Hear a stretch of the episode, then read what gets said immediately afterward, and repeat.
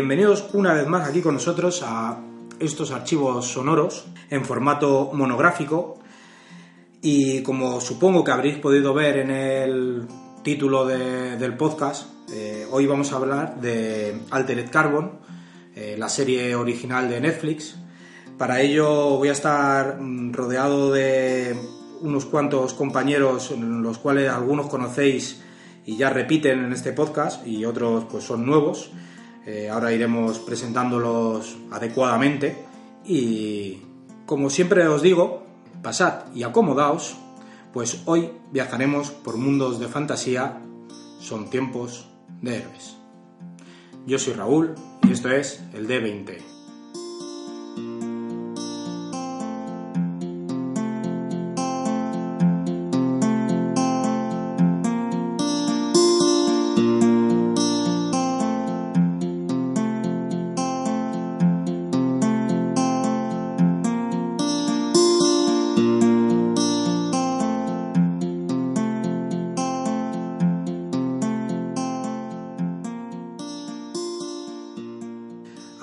Estaba comentando, eh, bueno, creo que voy a, a comenzar presentándoos aquí de izquierda a derecha.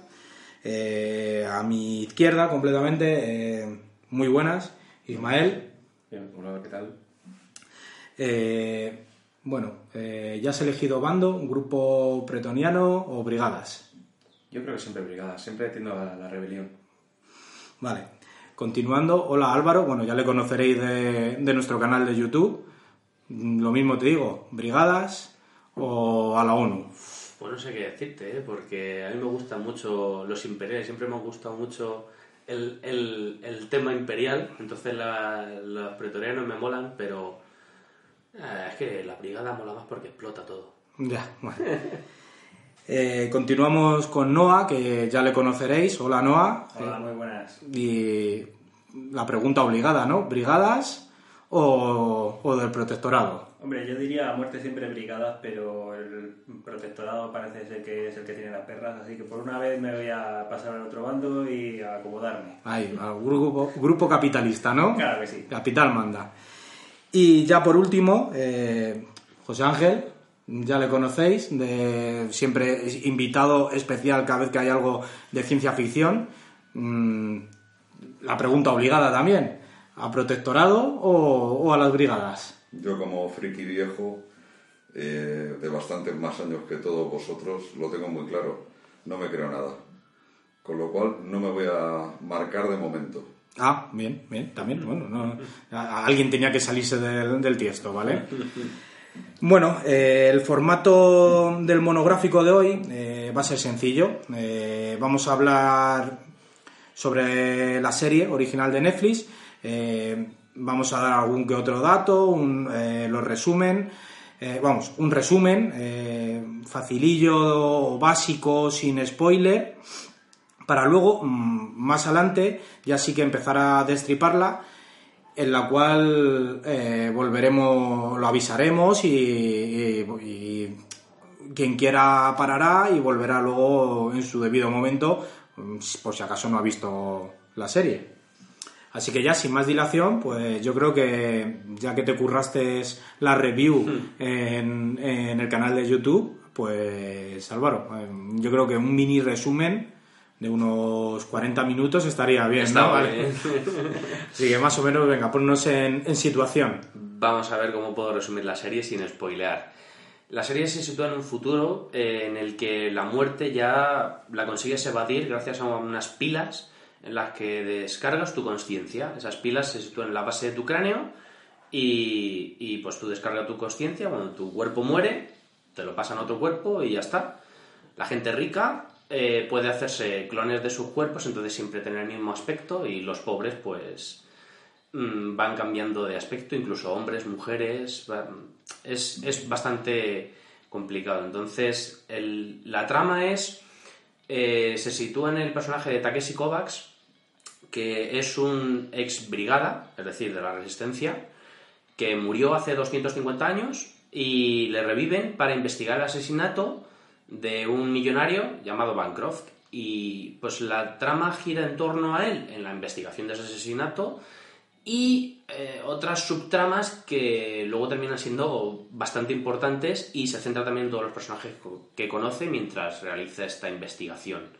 Y es que yo creo que más tampoco puedo contar sin spoilear. Sin spoilear más. Sin spoilear. Yo, yo creo que incluso, hablando de las tramas, eh, quizás mm, a mí me llamaba más la atención las secundarias que, que la trama principal, ¿no? Por así decirlo. En, en esas partes eh, de flashback, eh, yo creo que mm, como que te van picando, picando, picando, quizás porque te lo van dando poco a poco y, y- y te va llamando más la atención. Es que las, eh, la trama principal es solamente una excusa para desarrollar la serie. La serie eh, no va de, de una investigación, de un asesinato, suicidio o una- un hecho delictivo, no.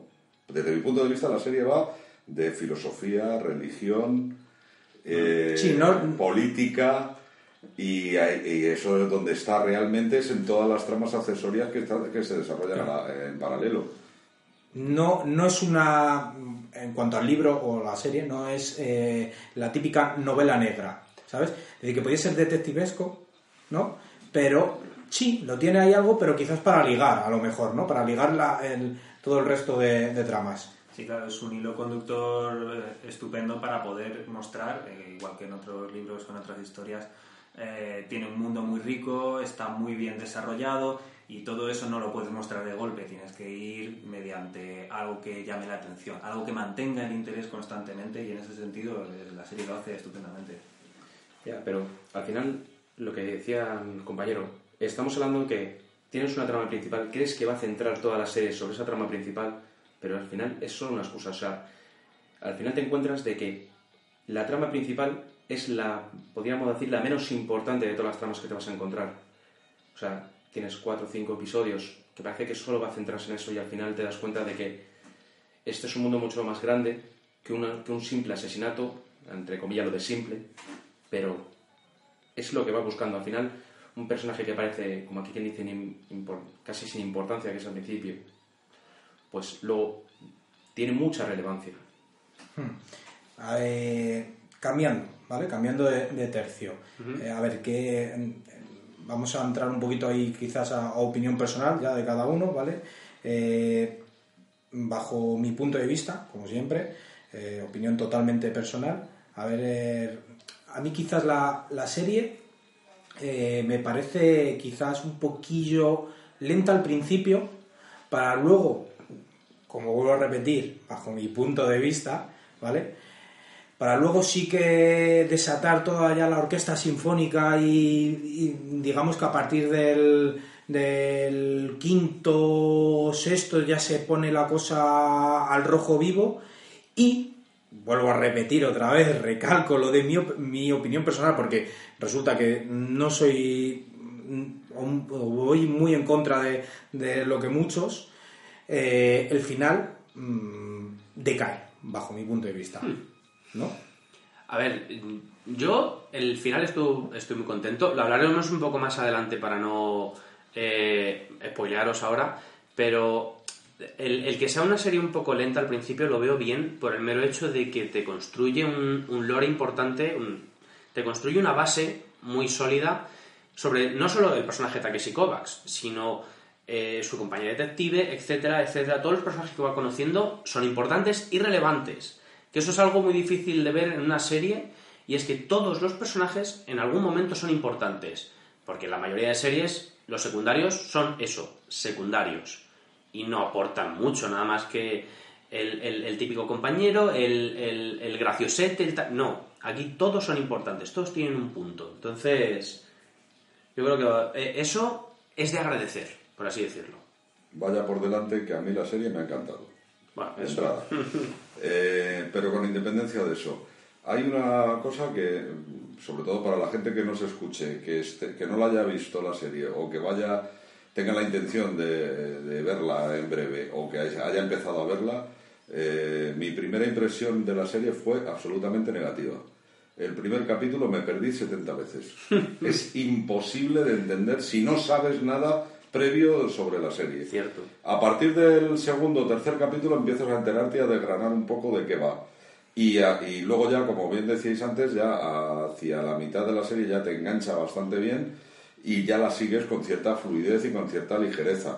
Ahora bien, el final, bueno, es el final previsto para poder hacer una segunda, tercera, cuarta temporada.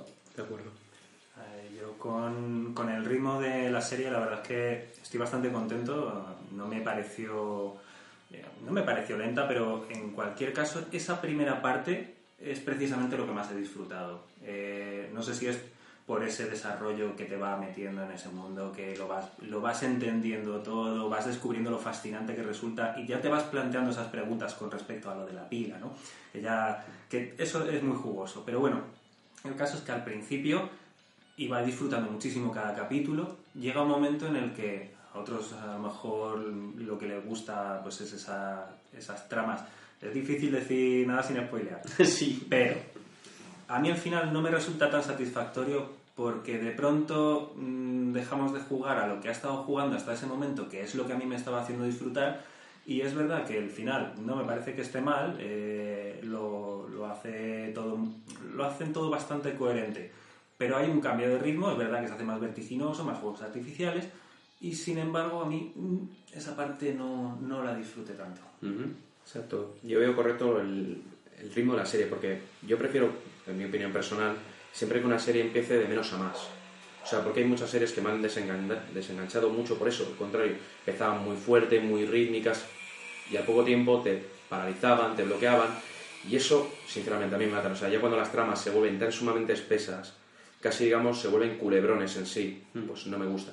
Esta serie, lo que dices tú, a lo mejor el final eh, puede ser un poco... Te estás esperando un final mucho más apoteósico, pero la verdad que el ritmo es el correcto, o sea, es decir, al fin, empiezas lento, vas añadiendo tramas, más tramas, al final, incluso para ciertas personas se le pueden, se pueden llegar a perder, porque al final te encuentras con tres, cuatro tramas a la vez abiertas, pero el ritmo es correcto, el final, como ha dicho el compañero, eh, deja muy abierto para posibles futuras temporadas. Lo que no sé si serán con los mismos protagonistas, no se sabe, eso es muy difícil de saber. Hay, hay tres libros. Pues es una trilogía, supuestamente. Bueno, sí, perdona. No, tranquilo, no. Lo prefiero que me vayas a cortar en ese sentido, porque... Pero a mí, en ese sentido sí estoy muy de acuerdo con la serie. Algunos puntos podría no estar de acuerdo, pero el ritmo me parece el correcto para una serie de este tipo. Abundando un poco en lo que decías, eh, yo huyo mucho de las series que te obligan a ver la serie completa porque va siguiendo capítulo a capítulo, va desarrollándose una trama. Y o bien no es una serie muy buena, como es el caso, que te, y que no es muy larga, que son 10 capítulos, no son 40 capítulos que te tengas que ver, que te permite verlas y llevar un, un hilo conductor con ella, o prefiero aquello de que ver eh, que puedas ver uno o dos o tres o ninguno o, o lo que sea capítulos individuales y en este caso puedes ver la serie completa sin ningún problema pero también te puedes tragar capítulos individuales y no pasa absolutamente nada. Estoy completamente de acuerdo. porque cada capítulo tiene su inicio y su final aunque sean parte de una trama. Entonces bien perfecto. Para, para, el, para el televidente maravilloso. Sobre todo para el televidente eh, con poca paciencia. Bueno, y ahora que dices de, de tramas, si nos metemos en el rollo, entre comillas, las tramas que, que tratan, o sea, o los temas de, que están dentro de, de las tramas. Filosofía, antes lo lo ha- lo ha mencionado, filosofía, política, etcétera. A ver, A ver, eh, la serie en sí, es, para- desde mi punto de vista, es un heredero fabuloso de las grandes sagas de ciencia ficción. Está tratando lo mismo que trataba la Fundación, está tratando lo mismo que trataba, mm, bueno, una, no es una serie, es una película, aunque han hecho ahora alguna cosa, Blade Runner, está lo mismo, tratando lo mismo que podía tratar eh, 2001 una en el espacio en un momento dado.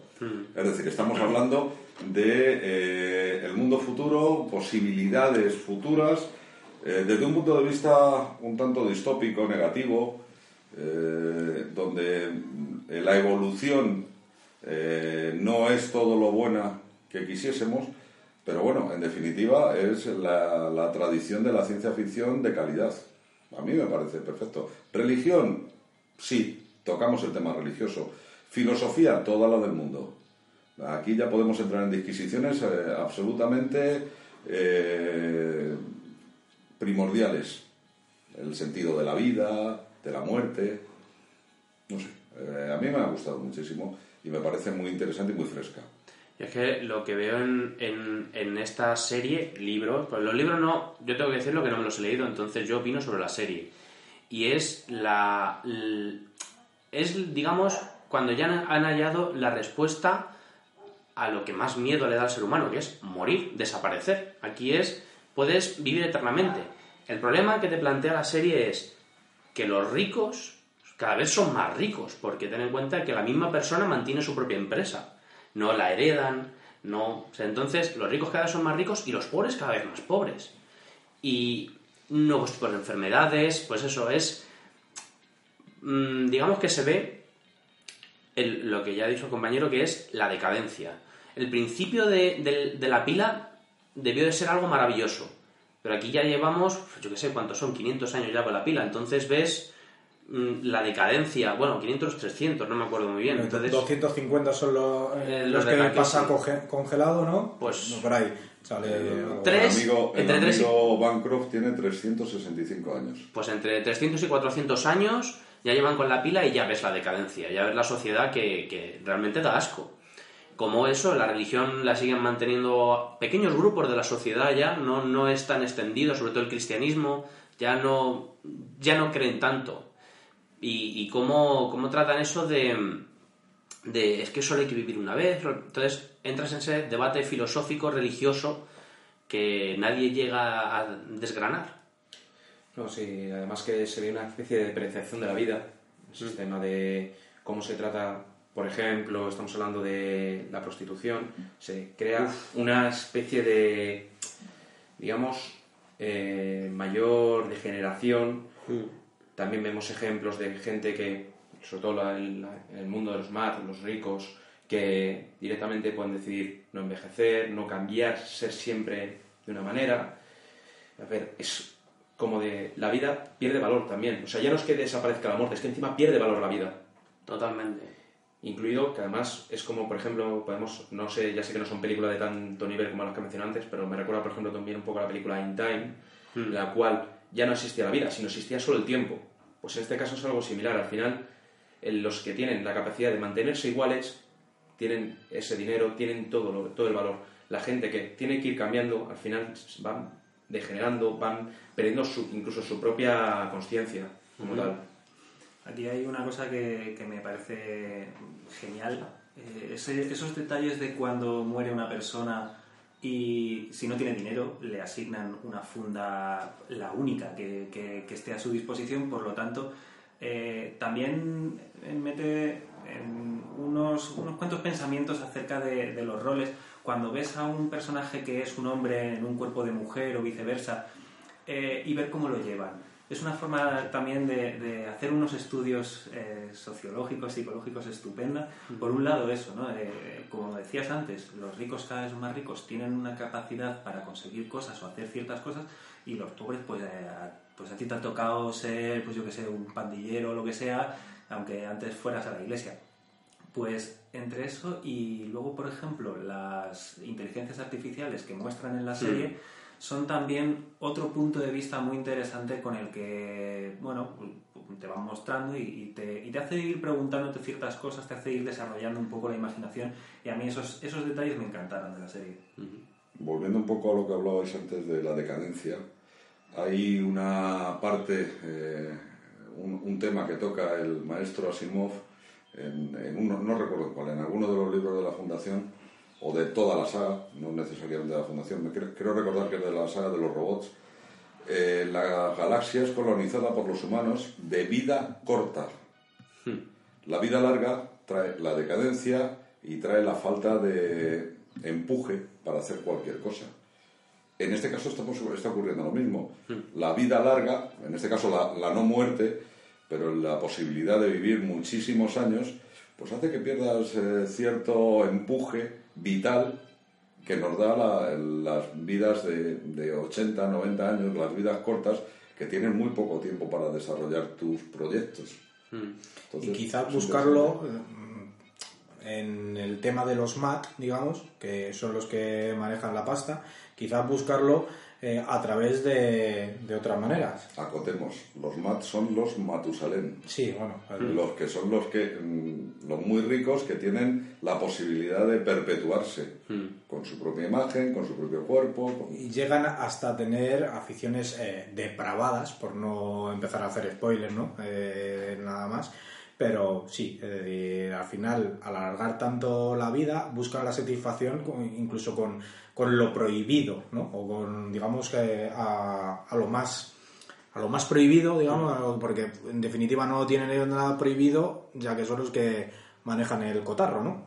Sí, además, haciendo un pequeño inciso sobre los MAD, aparte de que son el deseo de toda la gente normal, por decirlo de alguna manera, llegar a ser un MAD, o sea, es capaz de hacer alguno de los personajes cualquier cosa para llegar a ese nivel, también tenemos que tener en cuenta que, es ellos mismos en algunos casos se llegan a querer incluso divinidades. O sea, ya quieren sobrepasar el nivel humano al ser. Es decir, me mantengo siempre la misma edad, siempre con la misma forma, puedo irme y volver tantas veces como yo quiera, que al final creen que son dioses. Algunos de ellos, no todos, pero algunos de ellos lo creen. En, puntualizando eso de que los gustos llegan a ser ya extremos y depravados, no spoileo nada, porque no es algo muy relevante en la serie. Hay un momento en el que Takeshi va a una fiesta del señor Bancroft y, y tienen un- una diversión, todos estos eh, millonarios, de lo más entretenida, entre comillas, y es eh, coger a dos pobres y decirles, que incluso son marido y mujer, y decirles, luchar a muerte y el, y el que gane eh, conseguirá unas mejoras, unos aumentos físicos o una funda nueva y el que muera, que no se preocupe, que se le dará una funda igual a la que tenía. La funda es el cuerpo. O sea, vosotros fijaos el nivel de depravación y, y de bestialidad, que pues eso es como volver a la época romana en el Coliseo. Es, básicamente es lo mismo. Sí, hablando de mejoras, eh, es una de las cosas que quizás la serie eh, lo menciona y, y pasan, que luego tiene su, su aquel, pero quizás no está tan explotado como puede ser en algunos otros tipos de series o, o demás, de rollo superhéroes o, o lo que sea, ¿no? Eh, las mejoras, o incluso en ciencia ficción, ¿sabes? O, eh, en Star Wars Los también. Los eh, videojuegos de Ex tratan mucho ese tema de los aumentos cibernéticos a los humanos. No, pero aquí hay sale, pero como que pasan de puntillas sobre la- los implantes cibernéticos a, a los humanos. Es un segundo tema. Mm. Aquí lo que se centran más sobre todo es en la pila cortical. Ujú. Y eso, mira, precisamente de, de lo de la pila, hay una aplicación que eh, se basa un poco la premisa de, de esta historia en, en poder eh, revivir a una persona para testificar en su propio crimen. Entonces, eso también, eh, la parte de religión de esta historia, la- una de las protagonistas, que es la Teniente Ortega, eh, bueno, pues tiene una familia que es tradicionalmente bueno, pues muy religiosa, que dicen que a la gente pues que no hay que revivirla. Sin embargo, ella como policía, pues ya me dirás tú, estás trabajando para resolver un crimen y, y tienes la posibilidad de... Tienes la respuesta. A alguien para decir, oye, ¿qué te- ¿quién te ha matado? Eh, pues es, que, es que más fácil no puede ser. Entonces ahí también se ve ese conflicto de religión y de ateísmo, bueno, pues en, en la figura de Ortega y, y su familia. Pero también son muchas cosas interesantes que te, que te hace plantearte a partir de ahí. Ya, que es donde chocamos con, justamente con lo que hablamos del tema de religión, que es el famoso código neocatólico, que es justamente lo que impide eso que acabas de comentar, esa posibilidad de decir, tengo la víctima que me puede contar que él- ella ha sido la que ha visto a su, al criminal que ha atentado contra ella. Es otro punto de vista, que es la gente que de verdad se siente todavía religiosa y quiere vivir como se ha vivido tradicionalmente. De hecho, no lo recuerdo. Sé que lo dicen, en- eh, lo mencionan en la serie con el tema este. Eh, ¿Cómo identifican si, si eres, eres católico o no? ¿No? ¿Venía en la pila? En la- en la pila. ¿O lo llevaban, yo qué sé, por decir algo tatuado? Eso no me acuerdo, ¿eh? No, la pila, eh, digamos, se codifica con un código que impide que sea rescatado. Ujú. Que supuestamente lo que narran que necesita una gran serie de filtros antes de poder, digamos, aceptar que se inserte ese código en tu pila. Sí, es que si no recuerdo mal, también una persona ha de especificar si tiene religión o si, tiene- o si no quiere que, que lo revivan Entonces eso aparece pues en tu, tu certificado de defunción o lo que sea, te aparece ahí. Pongamos que es eh, como se pasa ahora con los testigos de Jehová, de que no les pueden hacer transfusiones de sangre, lo mismo, tiene que ir especificado porque si no, en urgencias actúan. Exacto. Entonces aquí tiene, claro, que venir especificado de alguna manera para pues, no revivir. Bueno, eh, algo más sobre... No, nada más, ¿no? El... Sobre el mundo.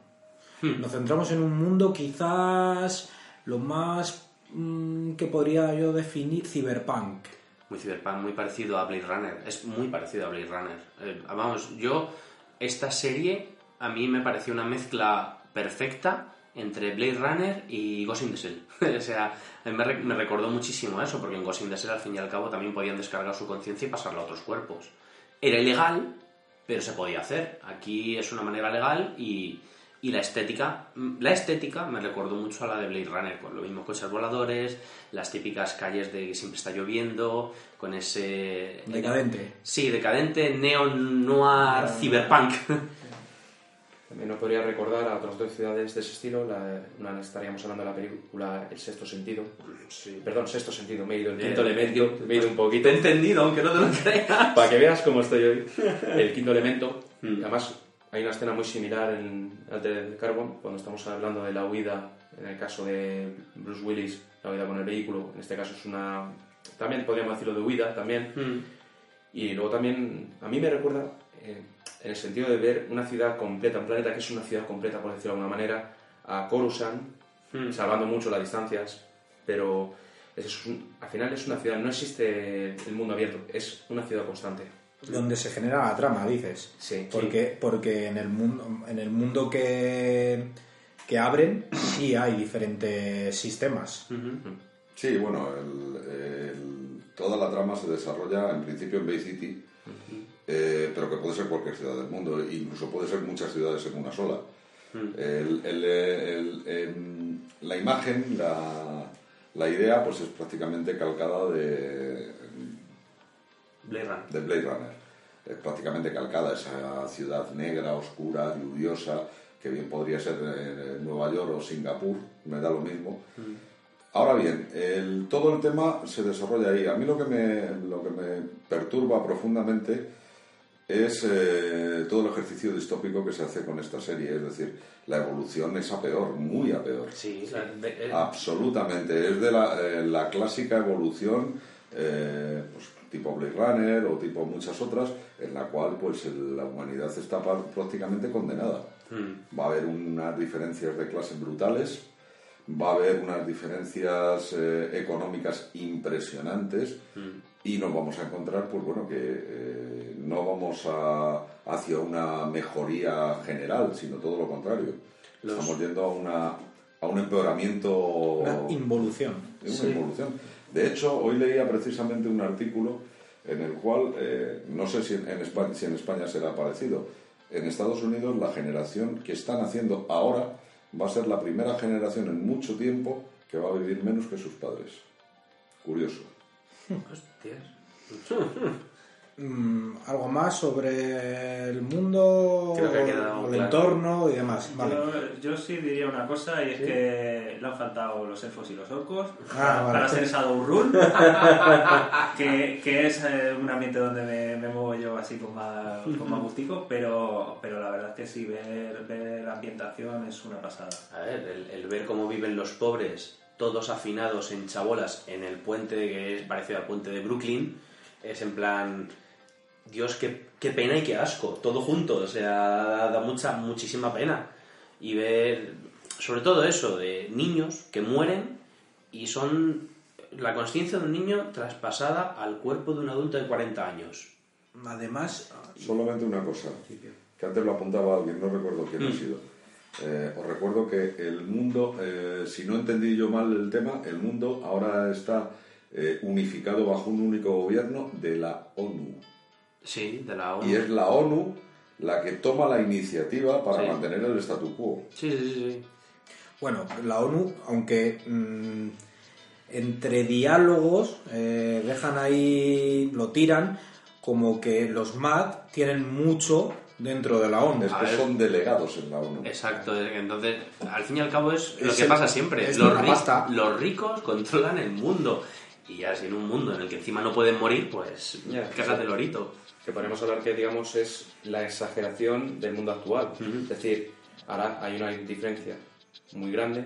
Si encima ampliamos esa longitud de vida, si encima podemos permitir que una misma, una misma persona pueda seguir controlando el mismo, pues al final vamos a conseguir que esa brecha se vaya separando, se vaya abriendo más y al final la degeneración que comentabas antes.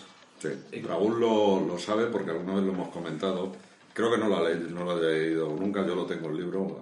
Hay un libro de ciencia ficción que no recuerdo ni el título, pero que a mí me lo regalaron con 15 o 16 años, en el cual el mundo está dividido en dos facciones, en este caso no es una sola facción, dos facciones controladas por dos bancos, el Banco del Este y el Banco del Oeste. Joder. Es que me estaba recordando la serie, en parte me estaba recordando muchísimo este libro, que para mí es ciencia ficción de la buena, desconocido absolutamente, por cierto. El mundo está dividido, se llama el mundo en juego, ya lo he recordado. El mundo en juego. Sí, eh, está dividido en dos, mun- en dos facciones, Banco del Este y Banco del Oeste, que están continuamente en, en conflicto, pero que tampoco es un conflicto eterno, que además les interesa.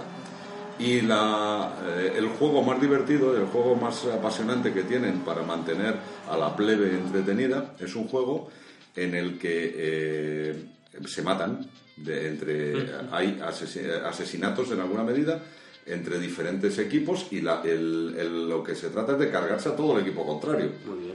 Y es un juego tipo rollerball, es un juego parecido. Y luego tienen un juego de, de concurso que a mí me encantó la idea, no sé si la podríamos exportar. Eh, tiene un juego de concurso de preguntas y cada vez que aciertas ganas una millonada, y- pero cada vez que fallas te pegan una descarga.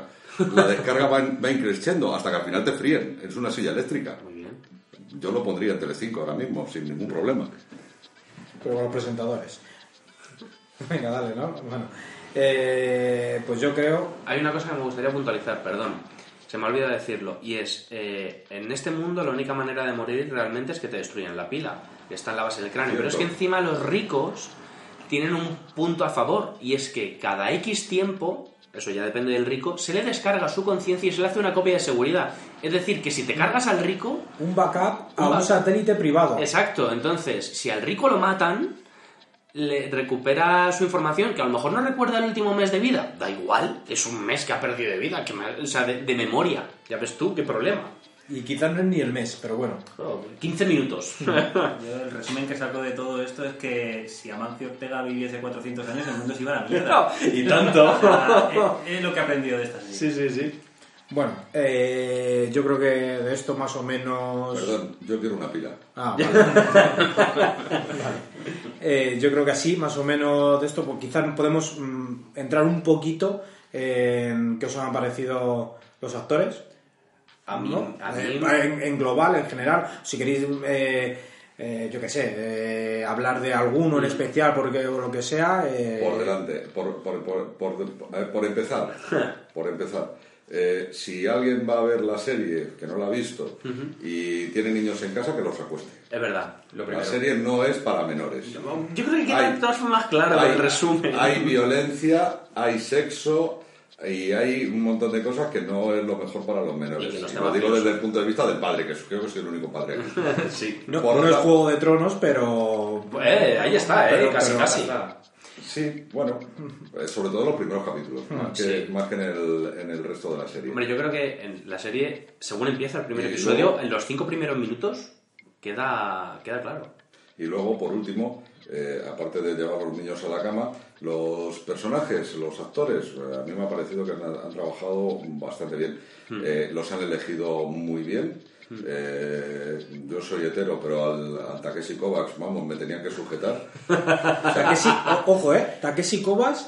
Eh, eh, en, en la versión Tyler. Eh, John Killman. se porque hay que matizar que, que el, el protagonista. americano, el sueco americano está bueno. A ver, hay que matizar, eh, para quien no la haya visto y se vaya a poner a, a verla, que Takeshi Kovac, que es el protagonista de, de la serie, eh, digamos que mm, podemos decirlo que tiene dos fundas, por así decirlo. Tres, Bueno, si cuentas el primer episodio. bueno, vale, tres fundas.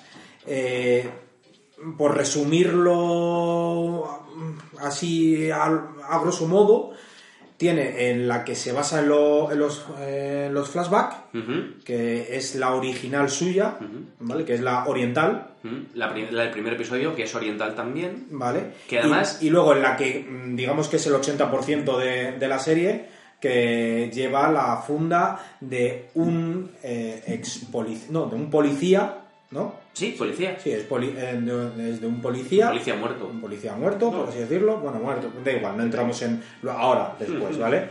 Lleva, lleva la funda y ya está. Y en versión eh, norteamericana. pues, Sí, ¿no? Sueco-americano. la- Sueco, sueco, claro, Sueco-americano. Mm.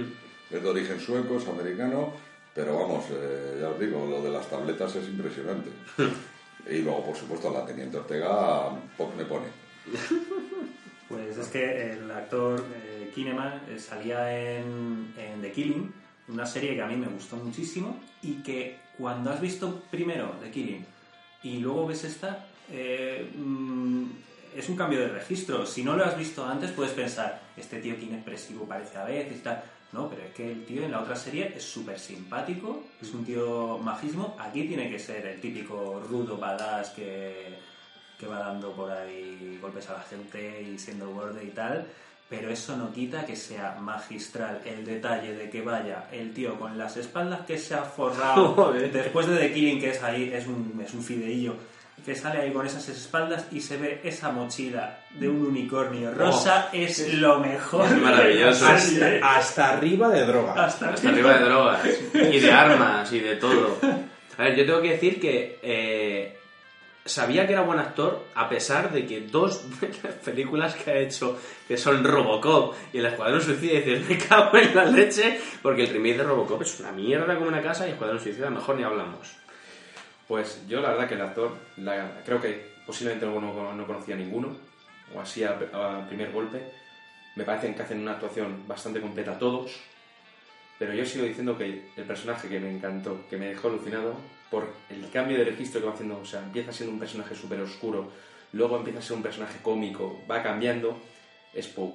Es O sea, es increíble. Bueno, no, no hemos hablado de él, pero vale, ahora... Ahora hablaremos más tranquilamente de él. Me parece uno de los personajes Digamos que eh, Poe es una de las inteligencias artificiales que están dentro de, de Bay City. Correcto. Continúa.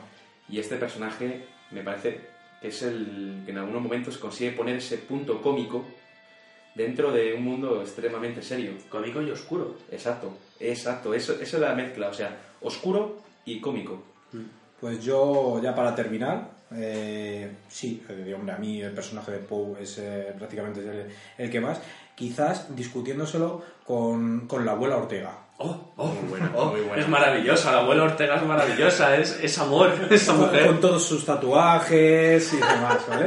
Ver. Es muy, actor. muy bien interpretado. Es increíble ese actor que puede hacer tantos registros con el mismo cuerpo, con la misma funda. Sí, sí, sí, sí. Es muy, muy. Está muy, muy bien. Es que claro, hay, hay- hay que, hay que darle un aplauso a ciertos actores porque, claro, es, es el mismo actor con diferentes papeles totalmente diferentes y, y como un, un pandillero ultra mega bestia con su cresta, eh, con sus tatuajes, de repente te hace el papel de una abuela cachonda, en plan una abuela maja, simpática con sus nietos y vamos a jugar y tal, en plan de, ¿pero qué estoy viendo? ¿Y cómo lo acep- la aceptan en toda la familia? Y como la aceptan en toda la familia es, es, es que es genial. Es Bueno, la genial. madre, pero bueno. Bueno, eso es otro tema. Pero la madre no lo acepta porque no quería que la reviviese. Claro, claro. Es que, para explicarlo, es eh, el Día de los Muertos Mexicanos, con, eh, cuando pintan las Catrinas y todo eso, eh, lo que suelen hacer los mexicanos es, como no, mexicanos cristianos, perdón, no reviven a sus familiares, claro, pero el Día de los Muertos sí les traen a la vida,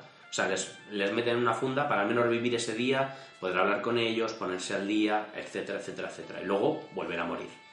Bueno, vuelven a quitarle la funda. Sí, lo que pasa es que, bueno, ahí choca igual con lo de la religión y demás, que en este caso la, la familia de, de... ¿Teniente? ¿Es teniente o es inspectora? Teniente, Ortega. Teniente Ortega. Teniente Ortega es, eh, es católica, la abuela, que es la que la, la que la reviven, entre comillas, eh, también es católica, pero es católica de, de nah, ya no, ¿sabes? Es decir, sí, eso era tu abuelo, yo no, ¿sabes? Solamente por un apunte. No nos olvidemos de dos personajes que desde mi punto de vista también tienen bastante que decir dentro de, de la serie.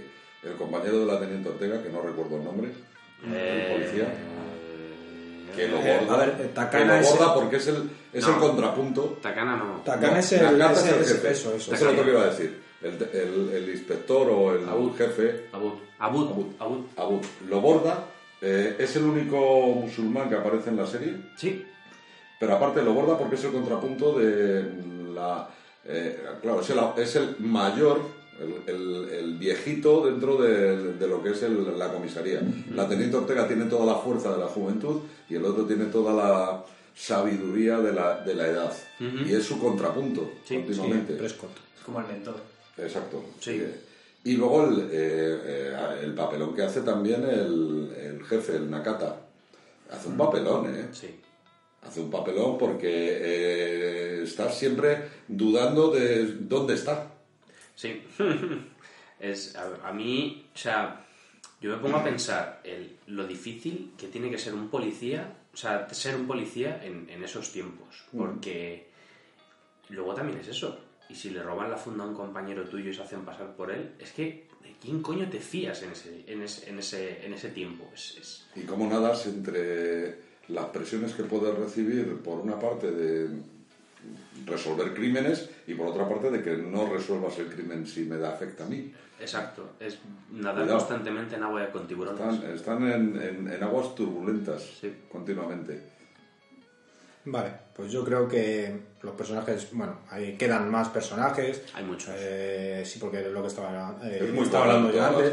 Eh, Prescott, que es la abogada, bueno, etc. etc. Eh, eh, ahora los iremos destripando con la trama, iremos poco a poco y demás. El propio Bancroft Eh, también, que es importante. Pero yo creo, sí, claro. Que hemos pasado de él completamente. Y, y- y me gusta y me gusta el personaje que hace. A mí también. Bueno, es que para empezar el actor a mí me gusta muchísimo Bueno. porque no sé si habéis visto la serie de The Following, yo os la recomiendo, él hace de villano, es el malo y... Pero Tela. ¿No salía en Roma? Puede ser. Haciendo de Puede ser. Sí. Ah, bueno, cabrón, igual no, pero de estos que Pero tiene cara de todo bajo cabrón. control. De Ya, Patricio. de Me estos parece de, que era un Patricio. de tener todo bajo control o de, o de Marco Antonio... No recuerdo. Bueno, eh, después de las divagaciones, ¿vale? Eh, yo creo que podemos mm, ya cortar aquí en la zona sin spoiler y empezar a, a rearle un poquillo, ¿no? Y destripar poco a poco y, y, y demás, ¿no? A saco al destripe. Así que bueno, vamos a hacer un paroncito mm, en el cual eh, vais a escuchar una recomendación nuestra del D20 sobre uno de los libros, o mejor dicho, el nuevo libro de Noa Velasco. Y acto seguido ya empezamos a destripar el, el argumento entero, ¿no? Perfecto. De, de Altered Carbon. Acabamos con la censura, autocensura. Es que es difícil hablar sin spoilear. Así que bueno, voy con Noah.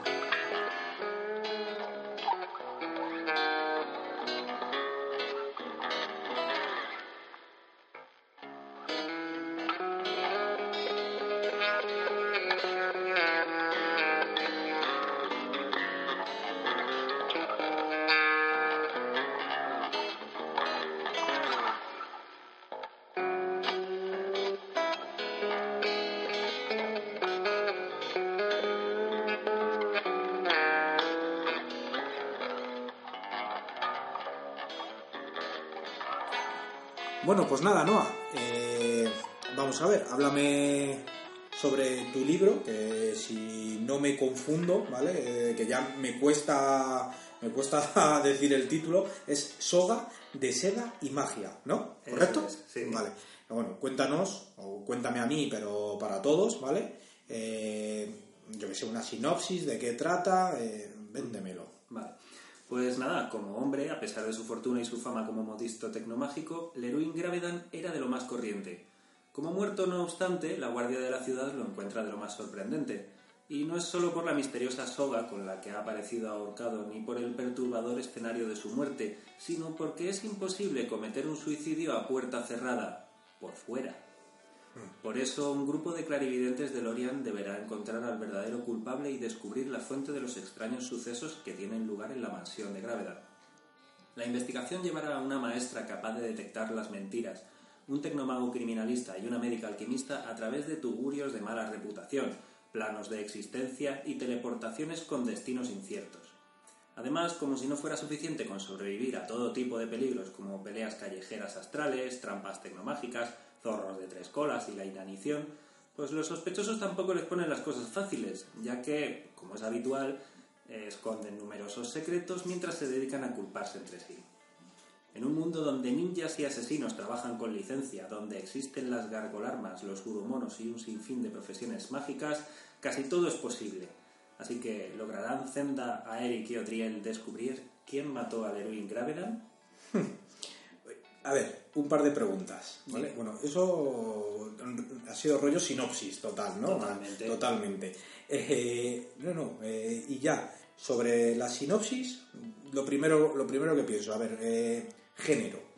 Fan- ¿Es fantástico? ¿Es detectivesco? eh, ¿Cómo? O, bueno, un poquito de unos, de otros, no sé, cuéntame...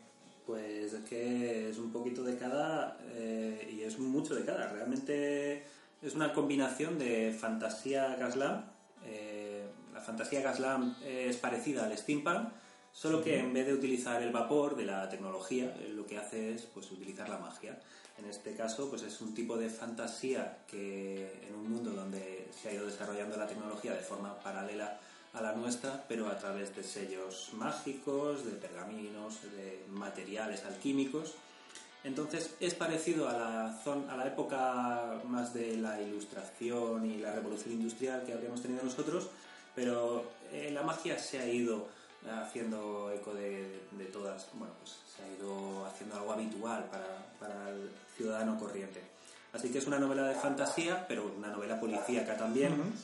Es una novela mm, de unas 250 páginas y eh, en cuanto a policíaca pretende ser un poco pues, como los casos típicos de Sherlock Holmes, eh, en este caso pues con tres investigadores.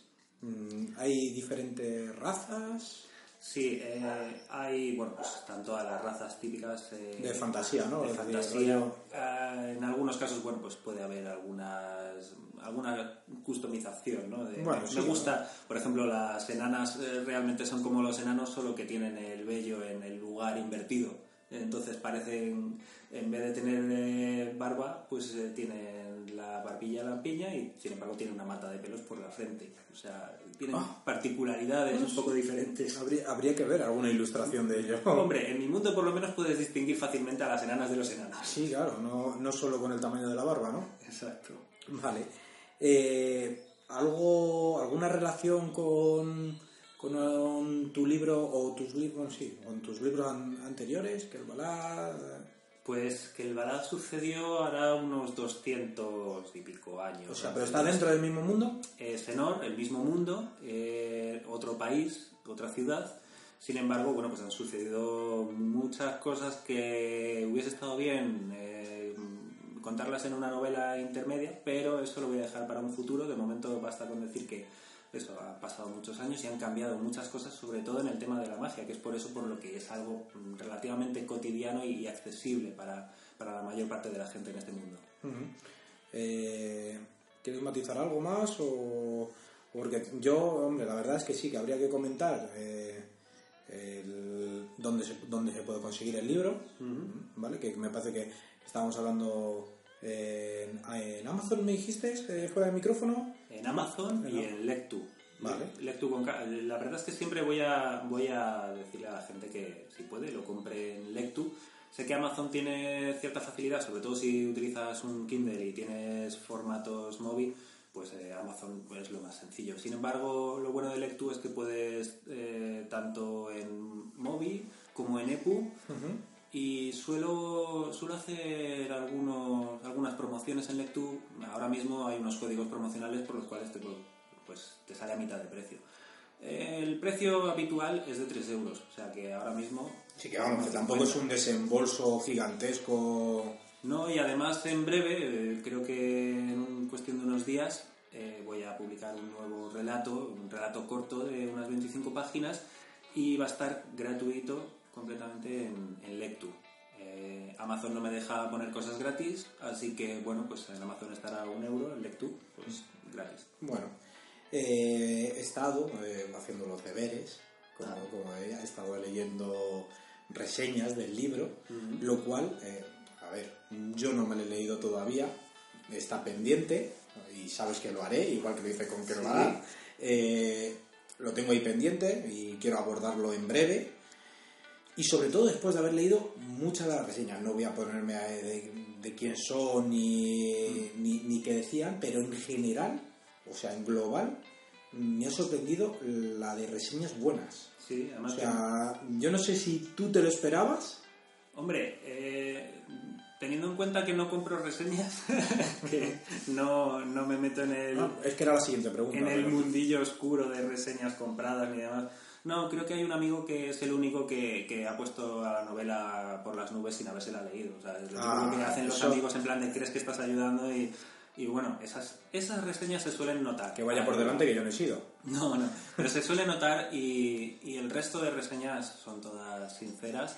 Algunos son amigos, eso no significa que vayan a darme más puntuación por nada. No, porque todo- son amigos todo lo contrario. Sí, algunos. Todo lo contrario, porque yo con Kelbalat sí que te tiré tres o cuatro, ¿eh? Te dije, esto no me gusta, esto y esto, Y ¿sabes? yo desde luego lo primero que, que lo primero que le pido a la gente, desde luego que me deje reseñas, pero que sean que sean honestas porque esas son las que realmente valen y las que se nota que son honestas. Entonces varios aprende. Sí, y varios de estos eh, son escritores que además me fío mucho de, de lo que ellos son capaces de ver y desde luego lo de lo de las reseñas positivas, a ver, eh, mm, de momento es que no me puedo quejar. Estoy teniendo unas notazas de 4,5, 6, 7. O sea, eh, mm, de momento estoy flipando. Yo está mal, está mal que lo diga, ya que he reconocido que todavía no, no, no he tenido el tiempo para leérmelo, pero sí, desde el D20 sí que lo recomendamos, sobre todo porque me he leído muchísimo la- las reseñas de gente que no tengo ni pajolera idea de quién son y, y bueno, ¿sabes? Es decir, es que son notas y que hablan muy bien, muy bien, o sea, y oye, de a mí me parece, me parece cojonudo ya. Digo, bueno, venga, pues vamos a, a leerlo, porque como él no me lo ha vendido bien, pues ya me lo está vendiendo la demás gente. Por eso necesito reseñas, porque yo me vendo muy mal. Pero es que también, también te digo una cosa, yo cuando estuve escribiendo esto, eh, bueno, ya desde el primer borrador, claro, tú haces así una revisión y dices, pues, ¿qué mierda estoy escribiendo? ¿Qué es esto? Luego otro día te levantas con el pie derecho y dices, "Buah, esto, esto me está quedando genial, esto lo voy a petar. Y a- así te vas pasando durante meses y meses y meses hasta que, bueno, también vas teniendo lectores beta que te van diciendo cosas que fallan, cosas que están bien, y gracias a eso te, tienes un punto ahí al que aferrarte de, de cordura y decir, vale, creo que esto va bien. Así que no me esperaba cosas tan positivas, pero gracias a lo que he ido viendo digo, vale, esto, esto está bien hecho, esto me gusta cómo está quedando. Hombre. Eh, otra de las preguntas sobre cuando has leído la, la sinopsis, ¿vale? Eh, he oído Zenda. Bueno, vamos a, vamos a especificar. Eh, claro, él ya se está riendo. Él ya se está riendo pues sabe por dónde voy a ir a tirar las cosas. Eh, nuestro compañero en el D20, Noah, eh, eh, también es amigo nuestro, mm, compañero de, de esas partidas interminables los domingos eh, a Daños and Dragon. Y, y bueno, uno de, de los personajes quizás testado, por lo que me estoy dando cuenta ahora, se llamaba Zenda. Entonces, claro, yo en cuanto he escuchado algo de Zenda he dicho, ¿cómo? Así que explíqueme usted eso. O, ¿Es, es la misma Zenda? ¿Es quizás, eh, tiene algo que ver? Eh, Sí. ¿Una prima hermana? ¿Un familiar lejano? Tiene todo que ver, pero no es la misma. Esto es un poco como el método Stanislavski de los actores, pero con los personajes cuando escribes una historia. Eh, los otros personajes de la novela no me resultaba tan complicado meterme en su piel, pero con Zenda tenía especial dificultad y al principio era un personaje un poco diferente. Entonces, eh, a la hora de jugar a rol con vosotros dije, me voy a hacer un personaje basado en ella e intentar, pues, vaya, las cosas que vayan sucediendo, que, pues, que me den ideas de cómo reaccionaría ella, qué dirían. Entonces, para mí ha sido un experimento. Eh, de ahí he visto cosas que, que podían funcionar bien, pero es completamente distinta. De hecho, le tengo muchísimo más cariño al personaje de la novela que al, que a- al personaje de rol que al final decía, pero vaya, vaya... ¿Qué, qué me está pasando aquí? Pero bueno, eso es tu culpa con los dados. Sí, no, y O sea, además, eso no tiene nada que ver, no le eches la culpa al personaje. además que la hice abogada, es que ya me dirás tú, una monja abogada. De todas formas, bueno, yo me pondré a, a leer ¿Y hay armas de fuego en, eh, en este mundo? No, pero hay, No. a- aquí hay un Es arma... que me acabas de tirar para abajo. hay un arma de rayos. Igual, digo, igual aparece Cowler. No, como, como no dispara... Hombre, puedes disparar varias cosas, pero hay, por ejemplo, un hacha que lanza rayos que... Vale, esto, esto ya es metapodcasting, ¿vale? Sí. Es decir, estamos hablando de cosas que no tenéis ni puta idea. Pero de todas formas, eh, bueno, son de las partidas de, de, de rol nuestras, eh, en la cual, pues Noah también, eh, por lo que me acabo de enterar, nos usa para testear personajes. Pero bueno, no, está bien, está bien, está divertido y, y cuando llegue el momento y vea Zenda, pues eh, la sonrisita caerá. Oye, pero lo que, lo que sucede en Varisia se queda en Varisia. Sí, bueno, es verdad que hemos dicho Dungeons and Dragons, pero eso, en este caso era Pathfinder, pero bueno, da igual. Que no suelo, no, no, yo sabes que siempre voy con el cuadernito, de vez en cuando apunto y tal, pero vamos, que tampoco estoy ahí anotando cada No, no, palabra. yo, yo espero, espero que algún día aparezca un relato de, de mi personaje, entonces, vez en ¿eh? cuando, ¿Por eh, qué no? ¿Por qué no? La gente que me conoce de vez en cuando se puede encontrar detallitos que puede reconocer de algunas cosas coñas en común o algo así, pero vamos, que, que me gusta escribir esas cosas un poco para nosotros ahí. Bien, bien, bien. Pues nada, yo si no tienen nada más que, que añadir ya de- del libro, lo único, bueno, hemos dicho ya lo de Leque, Leque, Leque, ¿no? Lectu. Lectu, joder, Leque, no sé qué es Leque. Lectu. Lectu, eh, Amazon, lo del relato que también hablábamos, hablábamos eh, fuera de micro. Sí, pues yo lo único que diría es, aparte de que por favor compradlo, por favor, necesito dar de comer a mi gato, Ah, ah. que no se, no se alimenta solo, es que también, pues como decía antes, lo de las reseñas es algo que tiene muchísimo valor para los escritores independientes, así que si lo leéis y, y sobre todo si os gusta, si no os gusta también, pero sobre todo si os gusta, dejad una reseñita, compartid, me podéis seguir en las redes, que también tengo relatos de ficción interactiva y cosas que voy poniendo, no sé, como artículos sobre creatividad. Escribo muchas cosas y muchas mierdas. Es buena mierda, por favor. Seguidme. Pues nada, hombre, y, y si quieres, en, la- en- me parece que, que en Twitter era el Noa ve las, colo- ve las cosas, ¿sí? ¿no? No hablen las cosas. Y el blog es Mundo de Enor, eh, WordPress.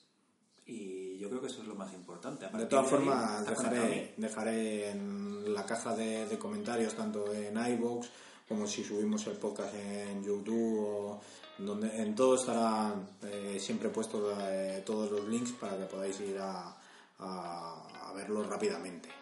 Así que nada, yo creo que si no quieres decir nada más de tu libro, eh, pues desde aquí, desde el de 20 lo recomendamos y yo haré mi trabajo y me pondré a, a- a leerlo para poder criticarte, no creo que por otra cosa, es lo divertido, joder. Encantado, aquí, estoy- aquí, aquí espero. Así que nada, vamos a, a dejarlo esto y retomamos Altered Carbon.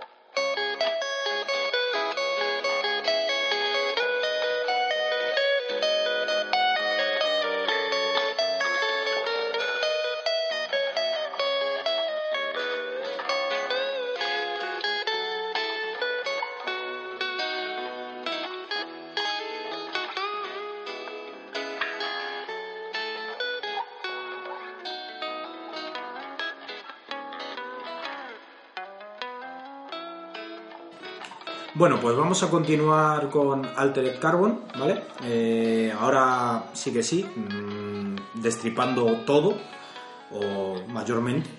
Mm, Así que si has llegado hasta aquí escuchándonos y no has visto la serie o no te has leído los libros, eh, ya te aviso, alerta spoiler 100%. Así que vete a verlo, vete a leerlo, haz lo que quieras. Y 10 capítulos Y- después nos volvemos a ver. Sí, y 10 capítulos después eh, te vienes aquí y retomas el pause que deberías haber dado. Eh, ya después de, de este aviso mm, de, de la alarma spoiler, ¿no? Eh, creo que, vamos a ver, como hemos empezado contigo, Álvaro, eh, pues, venga, pues contigo otra vez. eh, ya para coger costumbre.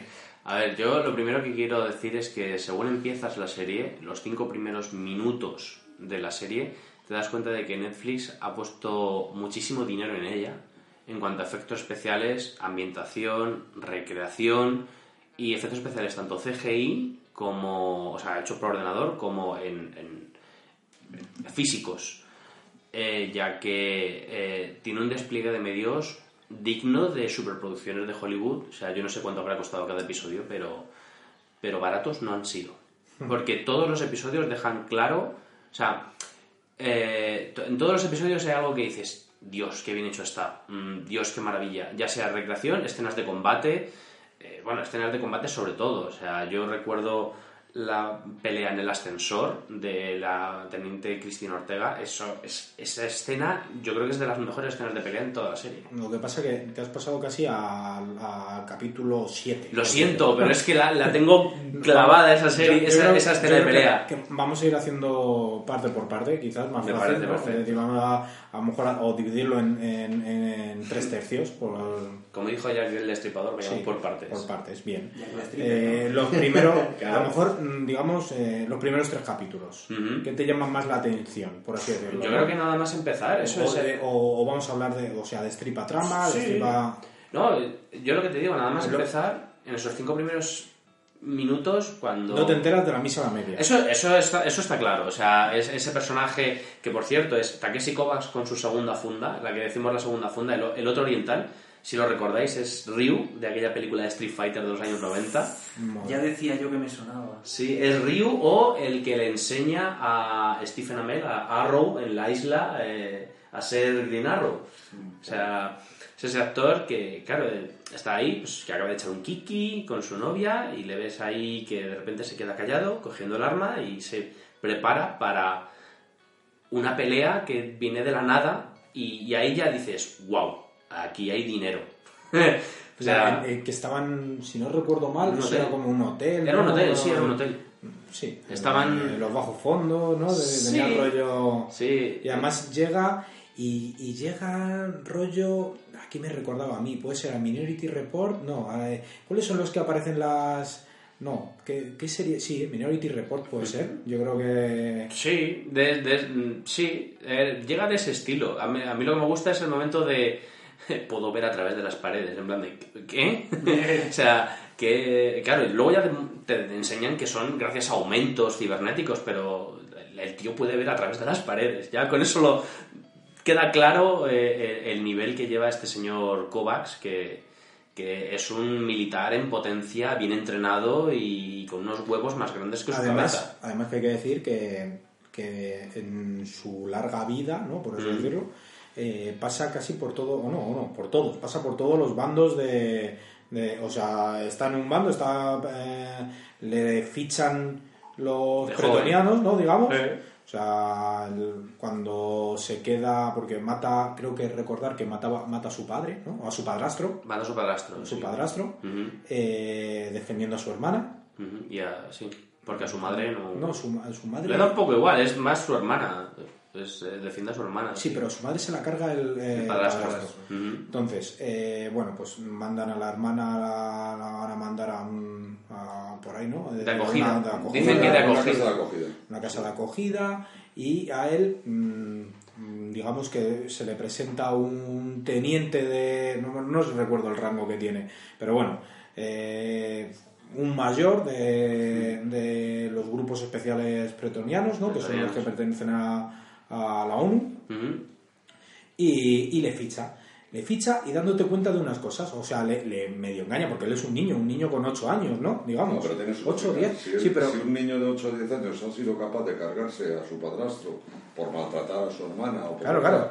Es que el niño tiene ya mimbres para lo que. Sí, lo que pero, pero mete, mete a un niño de 8 o 10 años en el cuerpo de un adulto. Claro. Y, y claro, en el cuerpo de un adulto a, car- a, a enseñarle y a cargarse, a, a entrenar y a cargarse a gente. Exacto. Con 8 o 10 años. Lo que, puede, lo que tiene es, mm, digamos, un nivel de aprendizaje muchísimo mayor. Claro, le quita las limitaciones físicas que tiene un niño de 8 años. Pero eso acaso no, no es nuevo tampoco. Pero potencias también la, la- pero potencias también la mentalidad de un niño de 8 años a la hora de tomar decisiones. Exacto. Eh, que antes hemos mencionado justamente el juego de El Ender. juego de Ender, es que Sí, es lo que estamos buscando- pensando. Y al final buscamos lo mismo, es decir, si ya es- ese niño tiene esa preparación, por decirlo, intrínseca, y le metemos ya el cuerpo de un hombre, al final estás potenciando una, digamos, un método de actuación desde su inicio. Mm. Sabemos que además lo que ha dicho, lo hace por defender a su hermana. Es decir, ven en el niño unos mimbres de protección, sobre todo. Además que esa es otra de las tramas, no diría secundaria, de toda la serie. Es principal al final. Empieza como secundaria y luego es principal. La relación entre los hermanos. Aunque, aunque Casi. cuando han, han estado separados. Casi rollo incesto por parte de su hermana, casi, porque es un... Sí, él, él ama a su hermana de forma maternal, bien. o sea, sí, de hermanos. Y ella- Pero ella parece que es... La hermana tiene un ataque de celos bastante interesante. Sí, Sí, sí, sí. Eso sí. es lo que te digo, que llega casi... La hermana podría llegar casi al, al nivel de incesto. Además, el ataque de celos no es solo en una, en una situación, sino En varios. en varias situaciones. O sea, no acepta ninguna pareja de su hermano. Es que precisamente la parte que menos me gusta de, de toda la serie es que para mí se hace un poco eh, hasta ridículo. Ese, ese- esa obsesión que tiene la hermana y lo que hace por esa obsesión, que ya llega a un punto que dices, pero es que qué sentido tiene a estas alturas hacer todas estas cosas. Entonces eso me, de- me desinfló un poco. Eh, creo que hay personajes que están como muy idos de la olla, pero en este caso este no me terminaba de convencer porque no, no entendía por qué estaba tan tocada. Además es que llega la hermana y la hermana es lo más parecido a un dios, prácticamente. Bueno. O sea, reparte, reparte a tu tiplen, tiene dinero, tiene... O sea... Es un mat. Sí, sí, es un bueno, mat. es, es una de las mat. Sí, eh, hay que dejar claro que a la hermana cuando la mandan a la casa de acogida no es una casa de acogida, es una casa de acogida de los Yakuza. Así que la entrenan desde pequeñita, la, enseñan a ser una asesina despiadada y muy fría y calculadora. Pero claro, lo de fría y calculadora, cuando se cruza a su hermano por medio, se le va. Le, le puede la pasión por su hermano. Yo creo que la pasión que tiene por su hermano es por el mero hecho de me ha protegido, cuando eran pequeños, de me ha protegido, me quiere, me ama, me necesita. Y el hermano no la necesita, la quiere y la ama como una hermana, pero ella sí le necesita a él. Yo creo que esa es la motivación. el- pero es en plan de, tiene que ser para mí, solo, solo para mí. Claro, pero ¿cómo lo quiero? Es que eso es lo que a mí me, me, me despista de pero es que lo quieres como un animal al que quitarle las alas o... Sí, No, sé. ingestivo totalmente. No, llega al al límite de la posesión. Es decir, Claro. es mío. No es de nadie más, es mío. Y tiene que estar constantemente conmigo. Es el juego de tronos del futuro. Bueno, podría llegar a... Sí, porque, Sí, un rollo, rollo Lannister. sí, total. porque Cersei le dice a Jamie, mm, o conmigo o sin mí. O sea, pero tú te quedas conmigo y otro dice, bueno, ya veremos. Ni un puntito para que no haya visto Juego de Tronos a estas alturas. Lo siento. Vale. Sí, Es verdad, es spoiler, pero no se espera para jugar. Es un spoiler secundario, no tampoco pasa nada. Bueno, es verdad. Daños colaterales. Sí. Estamos esperando ya los correos bomba. Vale.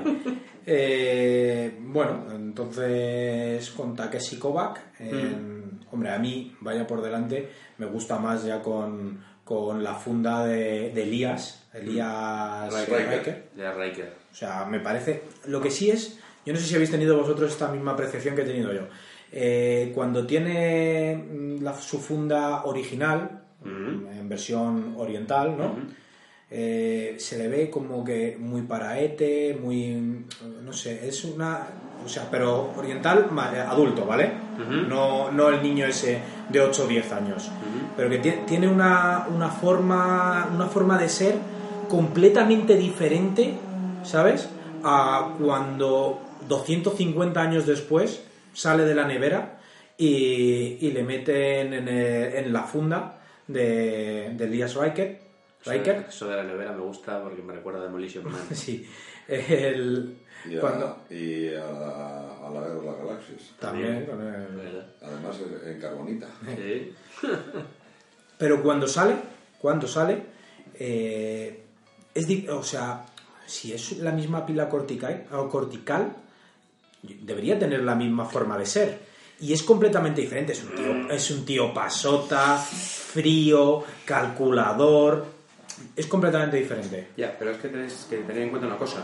Cuando le vemos en, digamos, su cuerpo oriental, en su primera funda, en flashback, él acaba de estar en los comandos, es un miembro, digamos, preparado, pero cuando ya le vemos, tanto al final de la, la primera escena de la serie, con todavía esa funda, o le vemos ya con la funda de, que es Elias Riker, digamos que ya ha pasado al otro bando. Ya no es ni miembro de las brigadas, ya no es miembro de los comandos, es un eh, bueno, iba a decir transfugar, no, es un fugitivo como tal. Ya digamos que ha tenido que cambiar toda su manera de vivir. Con lo cual, obviamente, no va a tener esa mente de vida tan tranquila. Digamos que está cansado un poco de todo ese juego. No sé, yo le veo... Dime, dime. Que precisamente eso está de vuelta de todo. Eh, desde el principio, eh, fíjate que le dan la le dan la funda nueva y le dicen, mira, te quiero para este caso, y él llega a decir, mira, que no quiero, o sea, a mí déjame en paz. Y dice, no, no, piénsatelo, piénsatelo una noche, ve y diviértete. Y eh, desde ese momento, la tónica que tiene el personaje en ese momento es, es de decir, estoy de vuelta de todo, estoy cansado, porque eso es una de las cosas que también conlleva para mucha gente este tipo de inmortalidad. Para muchos es algo que se persigue, para otros es una maldición. Y sobre todo es una maldición cuando tienes una vida de mierda como la que Pero es una personalidad completamente diferente, en un personaje a otro. Eso, el, yo creo que queda claro por el mero hecho de que, a ver, pues, bueno, es spoiler, así que cuando él, en su fondo original, eh, cuando entra en las brigadas, es decir, la resistencia, entra porque le motiva la idea y aparte porque se enamora de la líder de las brigadas, de Kel.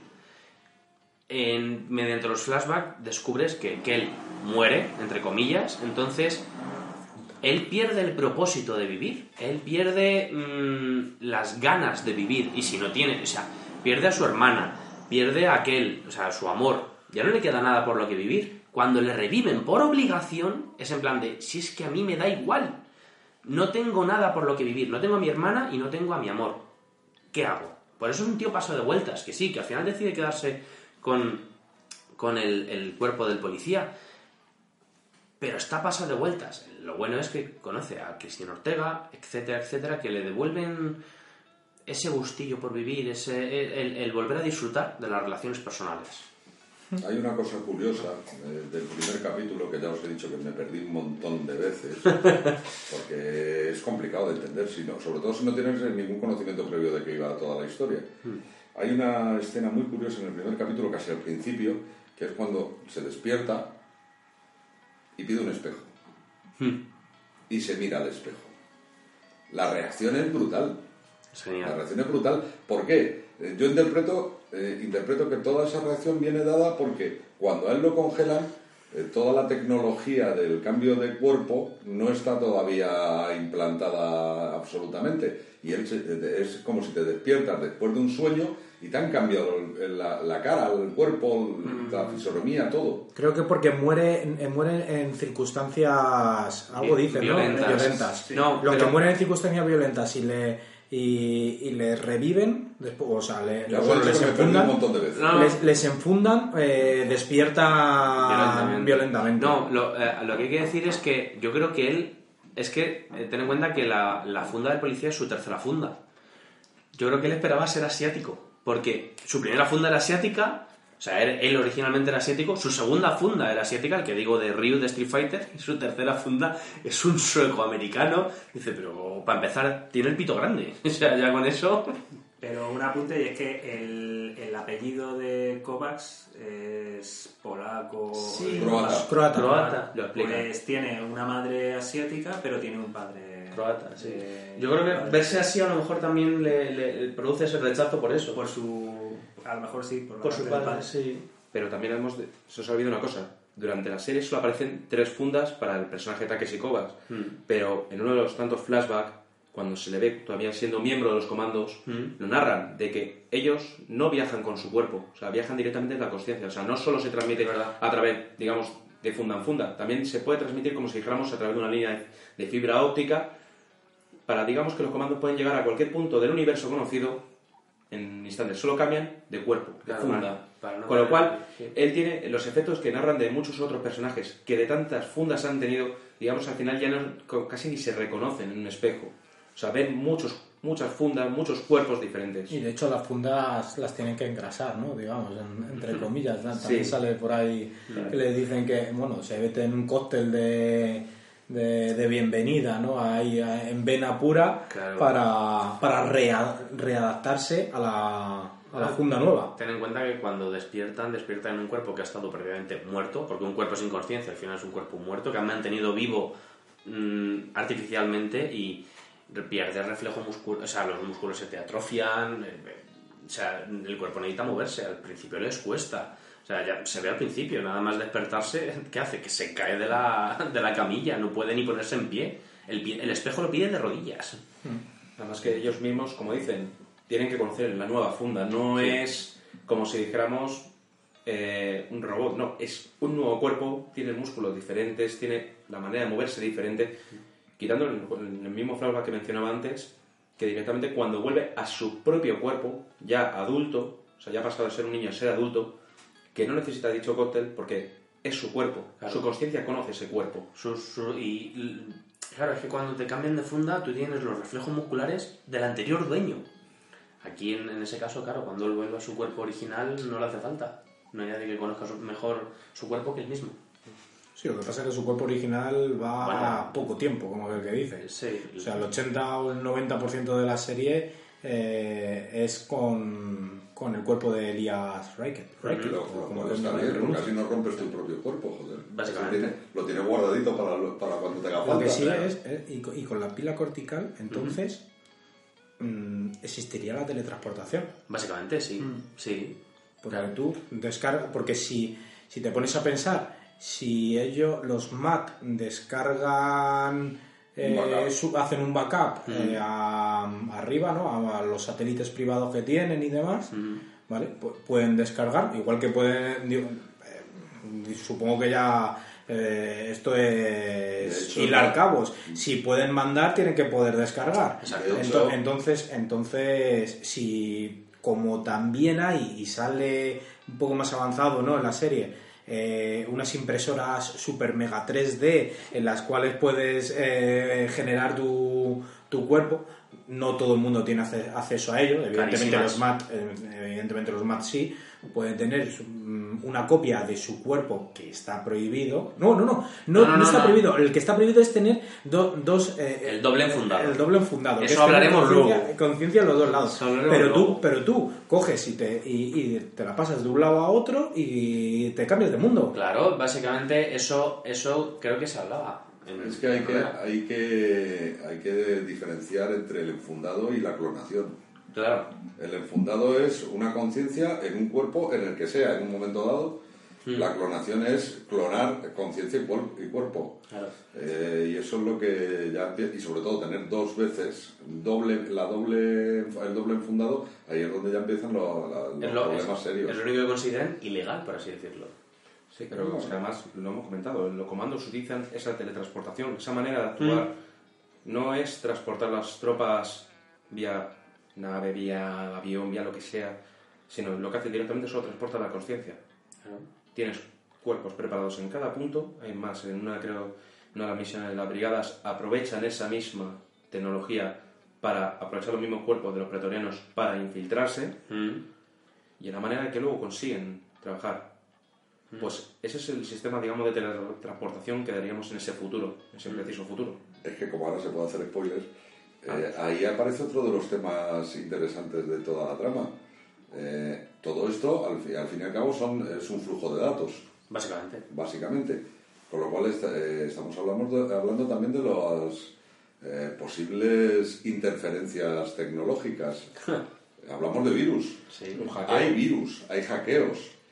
Entonces, bueno, eh, no solamente se trata de que puedas mantener tu conciencia en un lugar a salvo, sino también de tenerla muy bien protegida. Básicamente. Y aquí volvemos al tema, por ejemplo, de Ghost in the Shell. Mm. No. No, no, en Ghost in the Shell, si recordamos la película, al final pasaba eso. Había personajes que se creían que tenían hijos, que tenían familias, y luego resulta que eran a lo mejor personas que vivían solos, pero les creaban esa imagen para generarles una necesidad. Pues este mismo sistema al final se usa en esta serie. Mm. Un hackeo para crear una duda en una mente lúcida y provocar, pues digamos, un pequeño holocausto en miniatura. Y ahí entran dos personajes de los que no hemos hablado prácticamente nada y que también le dan un juego bastante interesante a toda la, a toda la serie, que son los personajes del, del, del acompañante, por llamarlo de alguna manera, de Takeshi Kovacs durante la serie, que es el, el hombre este... Vernon. Vernon, Ujú. Vernon, y la mujer que aparece ya al final de la serie, la mujer de Vernon, que es una experta informática especializada en hackeo. Otro punto importante es lo que había antes Noah de una mujer enfundada en el cuerpo de un hombre manteniendo la relación con su marido que también es hombre y heterosexual. Entonces, Exacto. Pues nada, Exacto. yo lo que iba a mencionar era precisamente del doble enfundado, que, Mm. que también te, te, te- te plantea ciertas ciertas dudas y, y es pues, eso, lo que decíais, lo único ilegal, ¿no? junto con alguna otra pequeña cosa que no recuerdo. Y, y es muy curioso que puedas tener la misma conciencia eh, como si se dividiera, a partir de un mismo punto, toma dos caminos diferentes. ujú, Hay un personaje que tiene un doble enfundado y que... puede ser spoilear. eh, Sí, por eso. que Hay un personaje que tiene un doble enfundado y que eh, se genera entre ellos una relación como de más allá de, de ser hermanos, ¿no? Mm, Y este personaje además es uno de los que manejan lo de la realidad virtual, que es otra cosa que también me parece, no hemos hablado prácticamente nada, pero el mundo que de la realidad virtual aquí eh, es muy, o sea, es, es impresionante lo que se puede hacer dentro de la realidad virtual, como lo que es el- la tortura infinita, pero además que eh, hayan enseñado a los de las brigadas cómo hackear la realidad virtual desde dentro, siendo, siendo como si fueras, no sé, como si fueras el jugador y tuvieras eh, el jugador en un juego, como si pudieras tener el teclado y poner modo Dios. sí, o Con tu mente, solo con Sí, tu mente. solo con la- no tienes teclado, pero con la mente escribes God Mode. Básicamente, el torturado se convierte en Dios porque es capaz de doblegar la realidad a su voluntad. Es acojonante. Es acojonante. Lo cual da un miedo total. Hombre.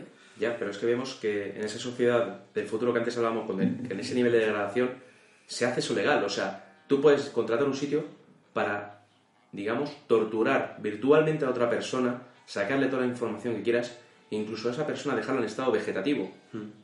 A ver, est- estamos hablando de un, de un futuro en el que los límites morales básicamente han desaparecido, en el que puedes contratar los servicios de una prostituta y puedes destruir su cuerpo físico haciendo lo que te dé la gana. O sea, no, no matarla, no matarla, que ya es bruto, sino torturarla, porque no va a pasar nada. O sea, su pila luego va a pasar a otro cuerpo de otra prostituta. No hay problema. Esa prostituta va a seguir viva, entre Y comillas. al final lo que te pone es matarla de verdad. Exacto. O sea, primero es tortur- torturarla, bien, pasártelo bien, y luego es matarla.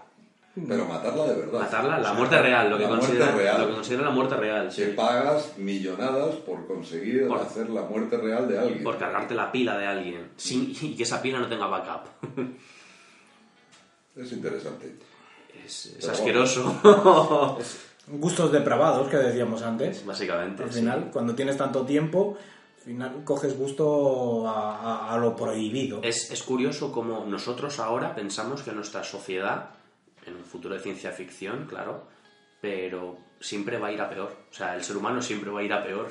En casi todas las obras de ciencia ficción, el futuro queda claro que el ser humano siempre va a ir a peor. Tenemos poca confianza en nosotros mismos Sí. y, y ya hemos visto por mucha- muchos siglos de historia que, que además todos los sistemas tienen su exploit y siempre hay gente que es capaz de, de explotar estos, estas vulnerabilidades Sí. y que al final siempre pues se encuentra, igual que decíais lo de los aumentos o cosas de conciencia Mm. que alguien pueda hackear. O sea, es que en el momento en el que se crea un sistema siempre va a haber alguien que sea capaz de, de romperlo o de trastocarlo.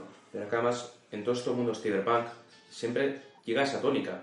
Es decir, eh, no, eh, nunca verás un mundo cyberpunk, digamos, con un nivel de esperanza alto, sino es al contrario, siempre tiende al oscurantismo, solo con esos típicos efectos de neón para dar la poca luz que se puede encontrar en esos mundos, pero al final siempre son mundos oscuros, faltos de esperanza y con un nivel de degeneración altísimo. Brutal. Y de manipulación. También. Mm, Yo una pregunta que quiero haceros. ¿Qué os apare- No, no, esto ya entrando en nivel técnico de la serie. Es las coreografías a, a la hora de las peleas. Porque es algo que yo me fijo mucho. Yo soy muy cinéfilo y yo me fijo, aparte de la calidad del guion, eso está claro, la calidad del guion y de la historia es lo primordial, pero luego la calidad técnica. ¿Qué os ha parecido las peleas, secuencias de tiros, etcétera, etcétera, que hay en la serie? Brutales. O sea, eh, igual que decías, aquí se nota que hay pasta. Es que se nota que hay pasta por todos sus detalles.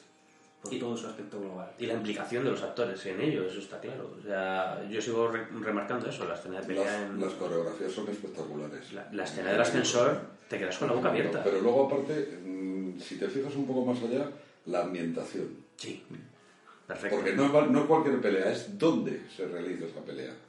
Todo lo que rodea. Sí, sí. Creo, creo que te refieres a la escena de, creo que se llama Masacre, el club. Ah. Sí. ¡Oh! No, masacre, Masacre es la IA. La es, IA. El nombre de, es el nombre de la, De la- IA. Y, no me acuerdo, y lo otro es la arena, me parece. La arena. Que vemos que ahí directamente ya lo que generan son combates a muerte, bueno, muerte de la funda en este caso, y generan cuerpos ya directamente sobrepasando los límites humanos. Vemos uno que es una especie de híbrido entre humano sobrecargado con un cuerno de rinoceronte, otro dijéramos es como si tuviéramos casi un homo neandertal en el tiempo actual, es decir, un hombre eh, con una capacidad muscular muy por encima de lo, de lo incluso esperado. Mm. Un hombre gorila. Exactamente, se podría decir así.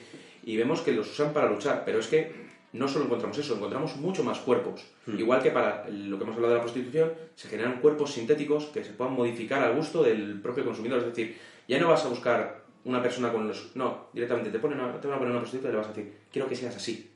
Y ya está. Te la generan sintéticamente. Hay una cosa que no. A mí se me. Ahí me cruzó los cables. Hablando de, de cuerpos sintéticos y demás. En el momento en el que. eh, ¿Cómo se llamaba la, Lizzie. la muchacha? Lizzie, ¿no? Lizzie. Lizzie, Ah, Lizzie Elliot. Lizzie Elliot. En el momento en el que ella eh, coge la, la funda, ¿no? Es decir, Sintética. ella- una funda sintética de una puta, porque está, eh, creo que es arriba en el, en el paraíso. ¿no? ¿Cómo Sí, se llama? el El- paraíso. despistado. Sí, no, no, despistado, despistado. despistado. El despistado es el satélite ese donde todo vale y demás, ¿no? Es decir, bueno, es el satélite de, de la hermana de, de Kovac. Vale. Eh, sí, de Riley, Riley, Riley. Sí, Riley. Eh, de repente, pum, ella coge y, y adopta su cuerpo mm, original. Su fondo original, la conciencia de su fondo original. No, no. Sí, su- No, el no, el, el- sí, el el físico, físico. físico. Sí, pero el- eso te dejan claro que los, ¿Cómo? No, yo a mí, y no me queda claro cómo hace eso. Eso, es, eso te, lo dejan, te lo dejan claro, que los, los cuerpos sintéticos son capaces de replicar eh, el aspecto que la fun, digo que el- la pila lleve, o sea, que quiera tener la pila, pero que a la hora del tacto, de, de ya de cerca, ves que es sintético, que no es, no es real. El- No es carbón alterado, que es por eso el nombre de la Exacto. serie. Exacto, La- pero la me da serie igual, la es la puta hostia. Sí lo hablando es. mal, hablando mal es, es- es cojonudo. Tú puedes cambiar de cuerpo cuando te salga, o sea, puedes cambiar de, de apariencia cuando Si tú tienes, quieras. si tienes pasta. Sí, pero por ejemplo... No, ya no tiene pasta. No, no, no, pero es que esos cuerpos no son, son comprados por Relin. Es decir, por- para un prostíbulo de lujo. Ah, Claro, O sí, sea, eso eso es- no valdría para cualquier persona. pasta. Claro. Pero es que eso es lo mismo que. eh, esta, eh, ¿Cómo se llamaba? ¿Lily? Lily Elliot. Esta mujer que Lizzie. Lizzie. Lizzie. adopta ese cuerpo, pero es que lo que hace en la parte final es como un rollo neo en Matrix, que como Sí, si pudiera sí. ver el Sí, código. además- He estado rollo- tanto tiempo en la realidad virtual que ahora hago lo que me da la gana. Soy una, eh, soy una con la realidad Sí, virtual. sí, ya se confunde. Además, ella enfundada en negro. Sí. No, no creo, creo recordar que Sí, iba negro iba, iba muy A ver, dominatrix. A ver, la serie, la serie bebe de muchas otras, de muchas fuentes. Antes hablábamos de la, de la arena, eso es Mad Max en estado Total. puro. Eh, todo lo de Lizzie, la parte última de Lizzie es Matrix. Sí. Es Matrix, o sea, la han formado virtualmente. Eh, formado sus capacidades, me refiero. Ahí, ahora que, que ya abordamos el, el virtualmente, ¿no? La, la zona virtual, vamos a hablar de las IAs. Guau, son ¿no? geniales. Es decir, empezamos por el cuervo, por, Por el, por el, el hotel donde se encuentra eh, Poe, ¿no? Una pregunta al respecto. Sí. ¿Alguien, tiene, ¿Alguien se ha planteado por qué se llama el cuervo? Sí, Sí, hombre. Por Edgar Allan Poe, claro.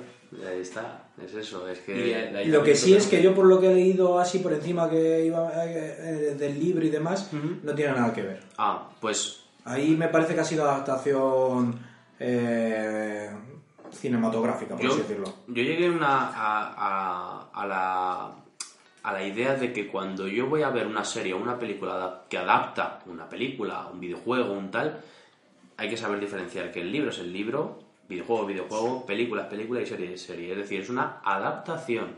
Es decir, cuando es que no se parece nada al original, lo sé, es una adaptación. Hay que ir con la mente abierta. Y cuando se toman licencias, pero bien hechas, yo no me quejo. Y Pose es una licencia, no lo sé, no me quejo, porque es, para mí es de los mejores personajes de la serie. Es, es una licencia. Es una licencia y para mí, mm, si no es el mejor, Es necesaria. eh, eh, eh, poco le falta. Sí, además estamos hablando de un personaje que lo digo, la primera imagen que tienes de él, un- una imagen muy oscura, casi crápula, cuando se ve esa primera escena en Red. Exacto. Pero luego, luego va, va transformándose, va volviéndose, hace igual referencia a otros personajes, como por ejemplo a Watson, de Sherlock Holmes. También eh, tiene ese tono humor oscuro, siempre muy cómico. Esos avisos tarde cuando le da muchas veces a Nico Kovacs, digo, a Takeshi Kovacs. Y al final eh, es un personaje que dices, tiene que estar. Aunque no sea original del libro, pero tiene que estar. No, no, pero si, si en el libro, es que yo antes leyendo y demás, eh, en el libro está. Está, pero la IA no se. O sea, no aparece como. Como. como Poe. Ujú. O sea, me refiero, a ver, eh, que me explique. Yo por lo que yo he entendido... De manera eh, corpórea, eh, dices. eso es, de Ah. man- manera física no se representa. Ujú. Eh, y en- incluso el hotel tendría que buscarlo, pero tengo dudas de si se llama El Cuervo Ah, en, bueno, en el libro. Ujú. tendría, tendría que buscarlo. Pues eh, es que ese personaje que, si os fijáis, el resto de inteligencias artificiales son, son execrables, son, son todo lo, lo ruin, todo lo malo. Lo peor. Es, es como que hubiesen englobado todo lo, lo que mm, lo peor de la humanidad y lo hubiesen llevado por un camino frío de lógica Mm. y sin embargo Poe, que es una inteligencia artificial, es muy contrario a ellos y de eh, eh, un poco por contraste, lo que parece que es él es precisamente todo el cúmulo de lo bueno de- que tiene la humanidad. El- lo que queda claro es que las inteligencias artificiales que suelen llevar Pero escucha, que lleva, eh, es como una mafia. Si Sí, tiene claro. sus sindicatos, A ver, al fin y al cabo, las inteligencias artificiales, lo que se ve en el futuro, lo que llevan son negocios, ya sean tiendas, ya sean hoteles, ya sean. Pues son negocios al fin y al cabo. Una cosa que queda muy clara es que eh, la inteligencia artificial bebe del cliente que tiene. Y Poe, al beber de Takeshi, de Elliot, de Lizzie, se vuelve más humano. A mí me pareció, me pareció una me pareció un, un por así decirlo, un símil con Terminator, o sea, Terminator 2. 2, me refiero a la 2. O sea, al final, la máquina, el T-800, es más humano que los propios humanos. ¿Ya? Pues esto es igual. O sea, una inteligencia artificial le daría igual el morir.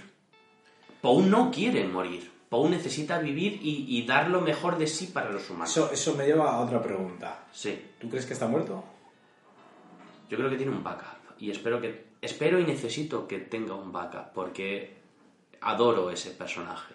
Y además, hay un punto que creo recordar, no sé si me confundiré, que es la primera vez que se ve ese sindicato de IAS, Sí. dar a entender como al principio que todas eran hoteles.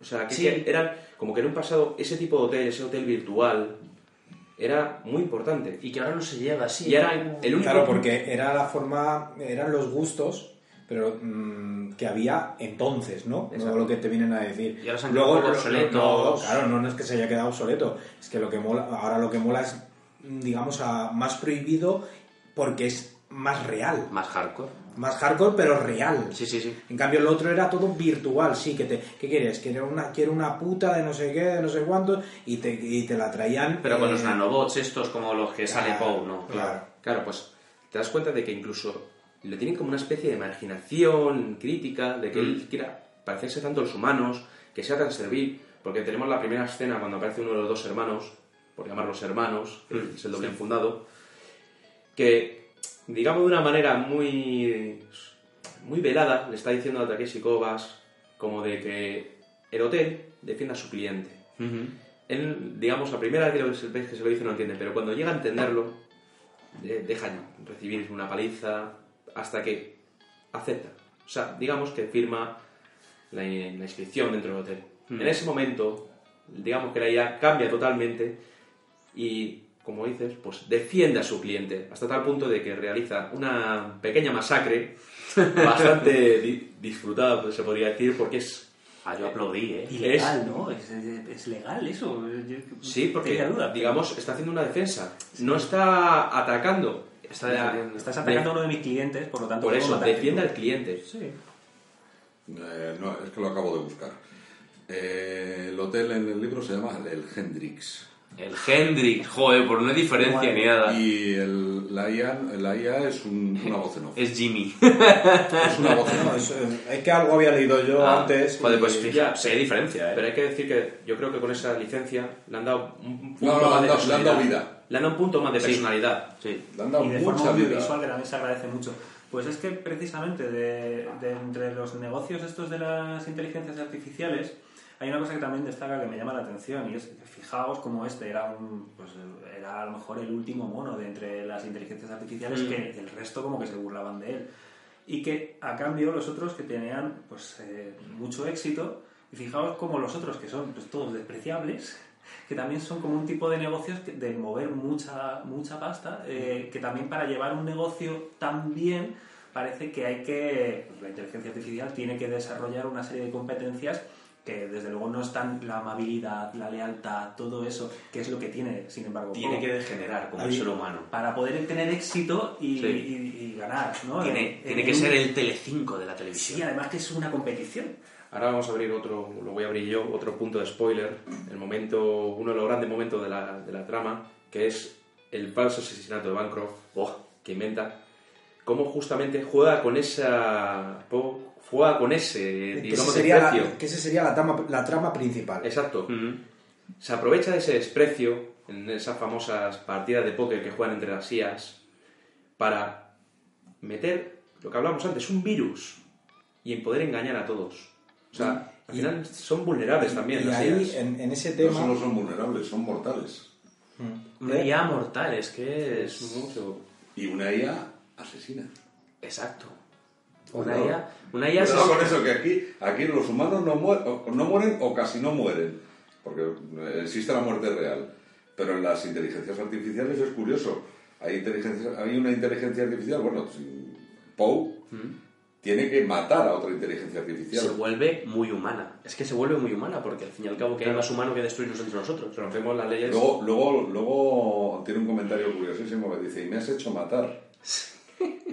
Rompemos las leyes de Asimov. Sí, Justamente la- las la- leyes que impedían a los robots o a las IAs. Susan Calvin. Exacto. Ajá. De todas formas, sobre la trama principal, ahora que la has sacado tú, ¿vale? Eh, Ya hilamos ahí y continuamos con la trama principal de Lawrence Bancroft. La parte final, ¿vale? o, o semifinal, Perdona, ¿vale? déjame que haga una acotación. Hablaba de las leyes, de las cuatro, tres barra cuatro leyes de la robótica, pero hay unas leyes menos conocidas que son de otro autor de ciencia ficción, que la tercera ley sobre todo, que a mí me parece interesantísima, de Arthur C. Clarke, que dice que toda tecnología lo suficientemente avanzada es indistinguible, indistinguible de la magia. Cuidado. Muy buena. Bueno, Perdona. retomando. Eh, más que nada porque así abordamos ese, digamos, la trama principal, que aunque sea la principal, luego es mm, quizás es un salvoconducto a todas las demás. Eh, pero la parte final o, o semifinal, ¿vale? Cuando mm, Takeshi empieza, eh, pues ya digamos que ha descubierto todas las piezas y demás y va a jugar a ver cómo, lo- cómo lo saca, jugando con las otras tramas también porque le interesa. Ahí hay un, un toquecito que a ver si solo me ha parecido a mí o no. Eh, no sé si alguno de vosotros, yo imagino que tú sí, eh, habéis visto la antigua película, porque me creo, o si no ha salido ya, poco dentro de poco va a salir, Asesinato en el Orient Express. Sí, ya ha salido Asesinato del Orient Express. Sí, es muy de ese estilo. No, no es muy de ese estilo, es un puto calco. Bueno. O sea, juega. ¿Te acuerdas tú que con el, el, el este, ¿cómo se llama? El, el tío este, el que es el detective. Poirot. El, el detective. Poirot. Pues es el- el- la resolución de, de Asesinato en el Orient Express. Sí. Muy así. Es muy. La forma de presentar, eh, no, no solamente en el Orient Express, de todas las obras de, de Agatha Christie siempre es el, el detective, o, to- o todas las obras relacionadas con Poirot, el detective reúne a todos los posibles Claro, yo creo que es un guiño, ¿eh? en, en un... Sí, puede ser un guiño. Posiblemente. Eh, en, un, en un entorno, en el entorno, en, en el lugar del asesinato, reúne a todos los sospechosos y empieza a explicar uno a uno eh, su papel en la trama hasta que al final llega y, di- y, eh, descubre a la persona que ha... Lo que pasa es que aquí le dan una vuelta de tuerca. Generalmente el mayordomo. Aquí le dan, aquí le dan, aquí le dan una, vuelta, una vuelta de tuerca. Sí, pero es muy, muy del estilo de Agatha Christie. Porque no es, no es solo pillar, es humillar. No, no es el- humillar, bueno, no, es, no es humillar, y es, y es jugar para que para destapar esto, que luego ya veremos lo que pasa por el otro lado. bueno, también. Claro, pero es que además, al final, la frase la- que lo resume todo es la misma persona que ha pedido esa incriminación, se lo comenta. Dice, has juntado a todo el mundo para hacerlo más verídico. Sí, Porque al final es la única manera de hacerlo creíble. O sea, si tú acuses a una persona, si estás esa persona presente, va a parecer nada más una acusación. Puede ser verdad, pues Pero es que está jugando porque está engañando a su propia hermana. Ahí, eh, ahí lo que está haciendo es engañar. No, él no quiere resolver, él no está resolviendo el, el caso porque sabe, porque sabe que no lo está resolviendo. sí. Porque sabe que, eh, de hecho, está incriminando. Hay ciertos está, está incriminando a, a la abogada, que no me acuerdo el nombre. Prescott. Prescott. eh, Prescott, eh, la está incriminando y la está haciendo de cabeza de turco para así eh, saber que está su hermana, porque su hermana está ahí, Raylene está ahí, enfundada en, en una mat. Exacto. Pero, ahora te voy a poner un pero. Y la está engañando. Al que está engañando no es a, no es a Bancroft, porque después sí ya le dice todo lo que pasa. Claro, es decir, pero, Más adelante. Por eso decía yo lo de semifinal y luego Sí. final. si te das cuenta, justo después de esa escena, digamos que encuentra posiblemente la última pieza. Hmm. Y es cuando se acerca a ese telescopio que tiene Bancroft, en la parte alta, Genial. lo coloca en su última posición, que es justo momentos antes del asesinato, Genial. y ve En el satélite despistado, y ya es cuando, digamos, la última pieza que le faltaba a todo el puzzle encaja. Es genial, es que eso es genial. Es, Esa escena es la que, digamos, ya abre la veda al ras final. es, es como se le ilumina la cara de ¡Hostia! Exacto. Pues va, pues va a resultar que mi hermana no es tan buena, ¿eh? No, es un poco hija de puta, por así decirlo. Sí, sí, sí. Y sí. luego, lo que sí, mira, ahora que dices tú eso de- del despistado, cuando suben arriba al despistado, ¿vale? A- ahí con toda la trama a intentar pillar a, a Raylene Mm. en, en, eh, el backup para joderla, ¿no? El, Sí, eh, sí. lo del backup. eh, el amigo de. ¿Cómo se llama el, el- el negrito? Vernon Vernon. Vernon. Vale, pues con Vernon le disfrazan de, de un militar. Genial. Sí, pero es el único militar que he visto en toda la puta serie. De repente, ¿por qué de militar? Porque sí, es- vale, me parece muy bien, pero... Una, una de las maneras de acceder, sinceramente, es uno de tantos... Sí, porque le miembros- dicen Vale. coronel o ver, similar, pero... Yo, yo creo que por el mero hecho de que ahí las fuerzas militares deben de ser alguien... Pero es que no sale militar- nada de militares en ningún Un lado. militar con un uniforme muy del quinto elemento. Es verdad. además, pero que también, yo creo que la razón de por qué buscar un militar y no un delegado, un miembro... A ver, obviamente siempre en un ejército vas a tener mucha más fácil No, de pero, meter pero una no, voy, que, no voy, falsa. que no voy yo por... No van por ahí los tiros con los que me refería, sino... Coño, decir, si vas a hacer esto, joder, sácame más militares. Es decir, aunque sea de fondo. A, a lo largo de la serie me refiero, que, estamos en, el- que- que estamos en el capítulo 9 ahí. Digamos, digamos que es un fallo, sí. de no, el no haber explicado más el rol militar en este futuro, por así decirlo. Es que eh, yo hasta ese momento no sabía que había militares. No. O sea, sabía que estaba la, eh, la fuerza- las fuerzas de la ONU, que digamos que son los pretonianos. Que son militares. Sí, pero... Están militarizados. ¿Vale? Y eh, la resistencia, que ya no existe. En ese momento ya no existe la resistencia, porque se la carga toda... Se la carga toda Railin, de hecho, es la que, la que se carga todo, a todos los... A, a todas las brigadas. Por Que son la resistencia. Las traiciona, sí, sí. Voy a hacer yo Que también... eso, ahí hay otra vuelta de tuerca. Vamos a, y vamos a meter otro personaje más que yo creo que todavía no hemos mencionado, Hmm. eh, alias el hombre invisible, que es Ah. el señor Long. ¡La pelea del ascensor! Exacto, solo- no le- pero no le hemos mencionado que yo creo que es otro personaje que eh, durante mucho tiempo de la serie aparece de esa manera de muy a la sombra, muy atrás, y nos lo encontramos al final que es otro de los puntos. Además, ese que digamos es el que une un poco lo- la filosofía con la religión, por esa frase siempre de ¿es ¿Cree usted creyente? ¿Cree usted en Dios? Uf, es genial, ¿eh? Una Brutal. frase lapidaria muy, com- no cómica, sino muy distante. Y a mí me daba que conteste lo que tú contestes, te iba a sacar con el, con, con el sacacorcho ese, ¿no? Sí, Era la- Era un sacapilas. Sacapilas. un sacapilas. Sí, pero completamente. Pero la forma de matarte iba a ser diferente. Eso sí. Yo creo que te iba a matar si eres religioso muy mm, misericordiosamente, muy, Luego te saca la pila, ¿vale? muy, muy suave. Lo, pe- lo peor es que esa, esa arma mm, me da, me da un poco vergüenza decir, pero ya la he visto en otra, en otra película. ¿Dónde?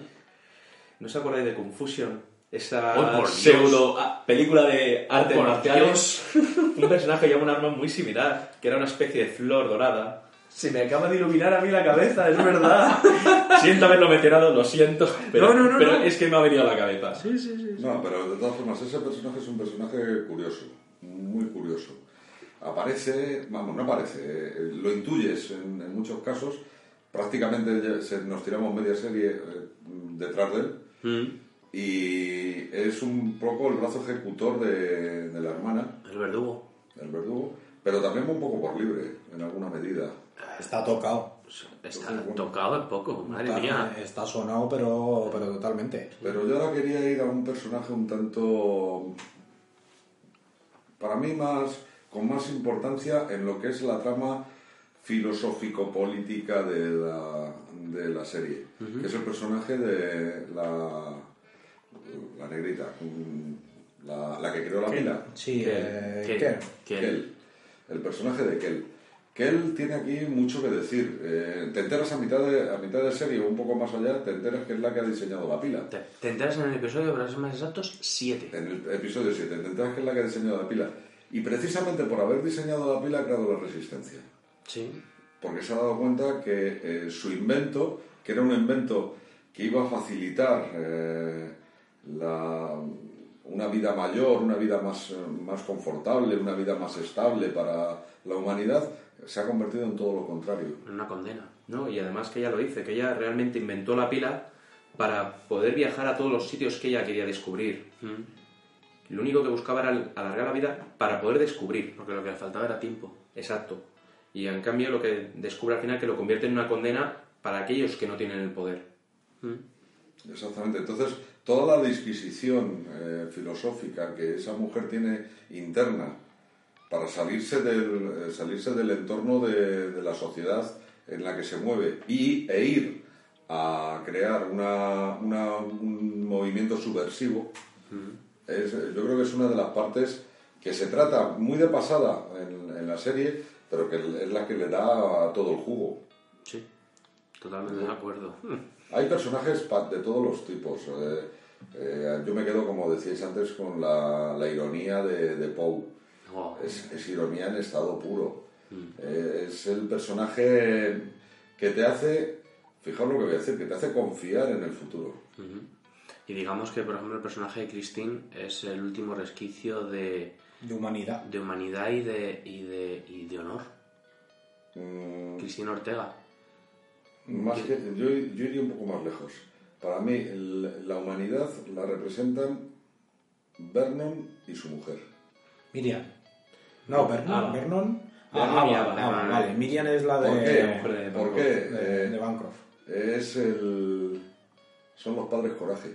Sí, sí. Es su lucha por, por salvar a su hija. Y muy bueno cuando la enfundan a Ava, la enfundan en el cuerpo de un. Es genial. O sea, la- la- lo que comentaba antes, ¿no? El- eso, el, el es mi mujer, pero está en el cuerpo de un hombre. Sí, Pero es mi mujer. Sí, sí, sí, es una, es una guerra, guerra interna brutal. Pero sobre todo, os daros cuenta del personaje de Vernon. Es un personaje, es un tipo que viene de, de los marines o algo así, Sí. o de, de un, de un cuerpo más o menos de élite, pero tampoco es nada del otro mundo.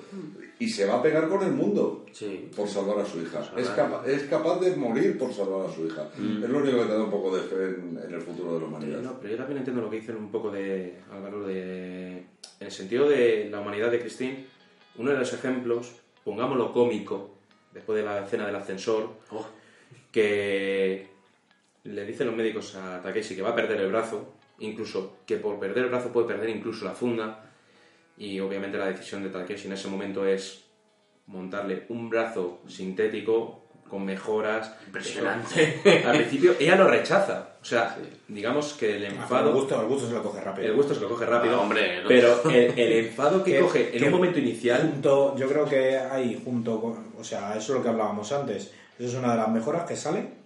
Eh, otra de las mejoras que sale prácticamente es la de los ojos, lo de que ve a través de las paredes Sí. al principio, de los primeros capítulos, que si te descuidas mm, Te lo pierdes. te lo pierdes. Mm. Y hay otra, hay otras. En una isla del paraíso, como, como el que dice. Ah. ¿Vale? Sí. O sea, mm, hay un comentario que tiene Miriam Bancroft con, con Takeshi Koba, Sí. ¿vale? En el que dice, nos fugamos y nos vamos a una isla que tengo. ¡Ah! Nos fugamos, nos vamos a una isla que, que tengo y, y allí tengo, tengo copias Mías. eh, tengo copias mías alteradas eh, pues genéticamente o como Con mejoras, sí, sí, con mejoras eh, para disfrutar habitualmente del sexo y demás ¿no? Sí, además que sería el nivel máximo de incesto, porque ya dire- directamente sería tener sexo contigo mismo, porque es, como dice ella, uno de los placeres que tiene ir a esa isla es ver a sus propios clones teniendo relaciones entre sí. que estaría prohibido porque son fundados dobles o triples o cuádruples o a va. saber las que tiene ¿no? Pero es un Mac. ya ya Sí, eh, se piensan que están por encima de la ley. Es, eh, es increíble. No, hay un, hay un eh, otro, otro, otro personaje que mm, entra de forma tangencial en, la- en, en toda la trama, es el hijo de, de Bancroft. Ah, bueno, sí, claro. Isaac. No hemos Isaac. hablado. Isaac, sí, es No verdad. hemos hablado de él. El hijo, que entre otras cosas durante mucho tiempo eh, se están, eh, están elucubrando si ha su- suplantado a su padre en las negociaciones O y si- tal, o si se lo con un cargar. cuerpo, exactamente, un cuerpo clonado de su padre. Exacto. O si es el se lo quiere- asesino. Con una impresora 3D de la leche. Es que además tú te pones a pensarlo y dices, claro, eh, si tú, si en este caso Lawrence Bancroft, ¿no? Eh, claro, le está capando completamente. No va a morir, no va a heredar, no va a tener, no está, no le permite eh, desarrollarse, porque de hecho creo que, que llega un momento en el que dicen, no, no, es que no le deja mm, cambiar de cuerpo, tiene que quedarse con el cuerpo de con 20 años, por así Claro, o decirlo. sea, eh, eh, el, Una- el- el hijo a saber qué edad Una, tiene. una pregunta al resto. Sí. El hijo, mm, durante, to- durante casi todas sus apariciones, eh, yo, yo interpreto eso, el, el hijo tiene una pareja homosexual, Sí, Sí. sí, ¿vale? Que le defiende sí, ante los Matt, sí. porque el hijo no es capaz de autodefenderse. Sí, exacto. Es, es- Ante su padre. y se lo permite su padre. ¿eh? y se lo- eh, sí. Porque yo lo que me esperaba cuando le empieza a defender, a este se lo liquida. No, se lo permite. Ah, Además que tenemos que tener una referencia muy, muy llamativa sobre los hijos de Bancroft, porque no solo tiene a Tiene Isaac, montón, sí. tiene más. Eh, encontramos dos puntos muy peculiares. Lo primero, Isaac. No le deja llegar a la edad adulta. Es decir, se le ve en un cuerpo siempre de un pseudo-adolescente, pero claro, con un cuerpo que no sabemos ni la edad que tendrá. O sea, es decir, no le permite pasarlo a nada. Y luego vemos otro de los ejemplos más llamativos. Es una de las hijas de Bancroft, no me acuerdo ahora mismo su nombre, que directamente se enfunda en uno de los clones Oh. de la madre para tener relaciones sexuales con uno de los propios vigilantes.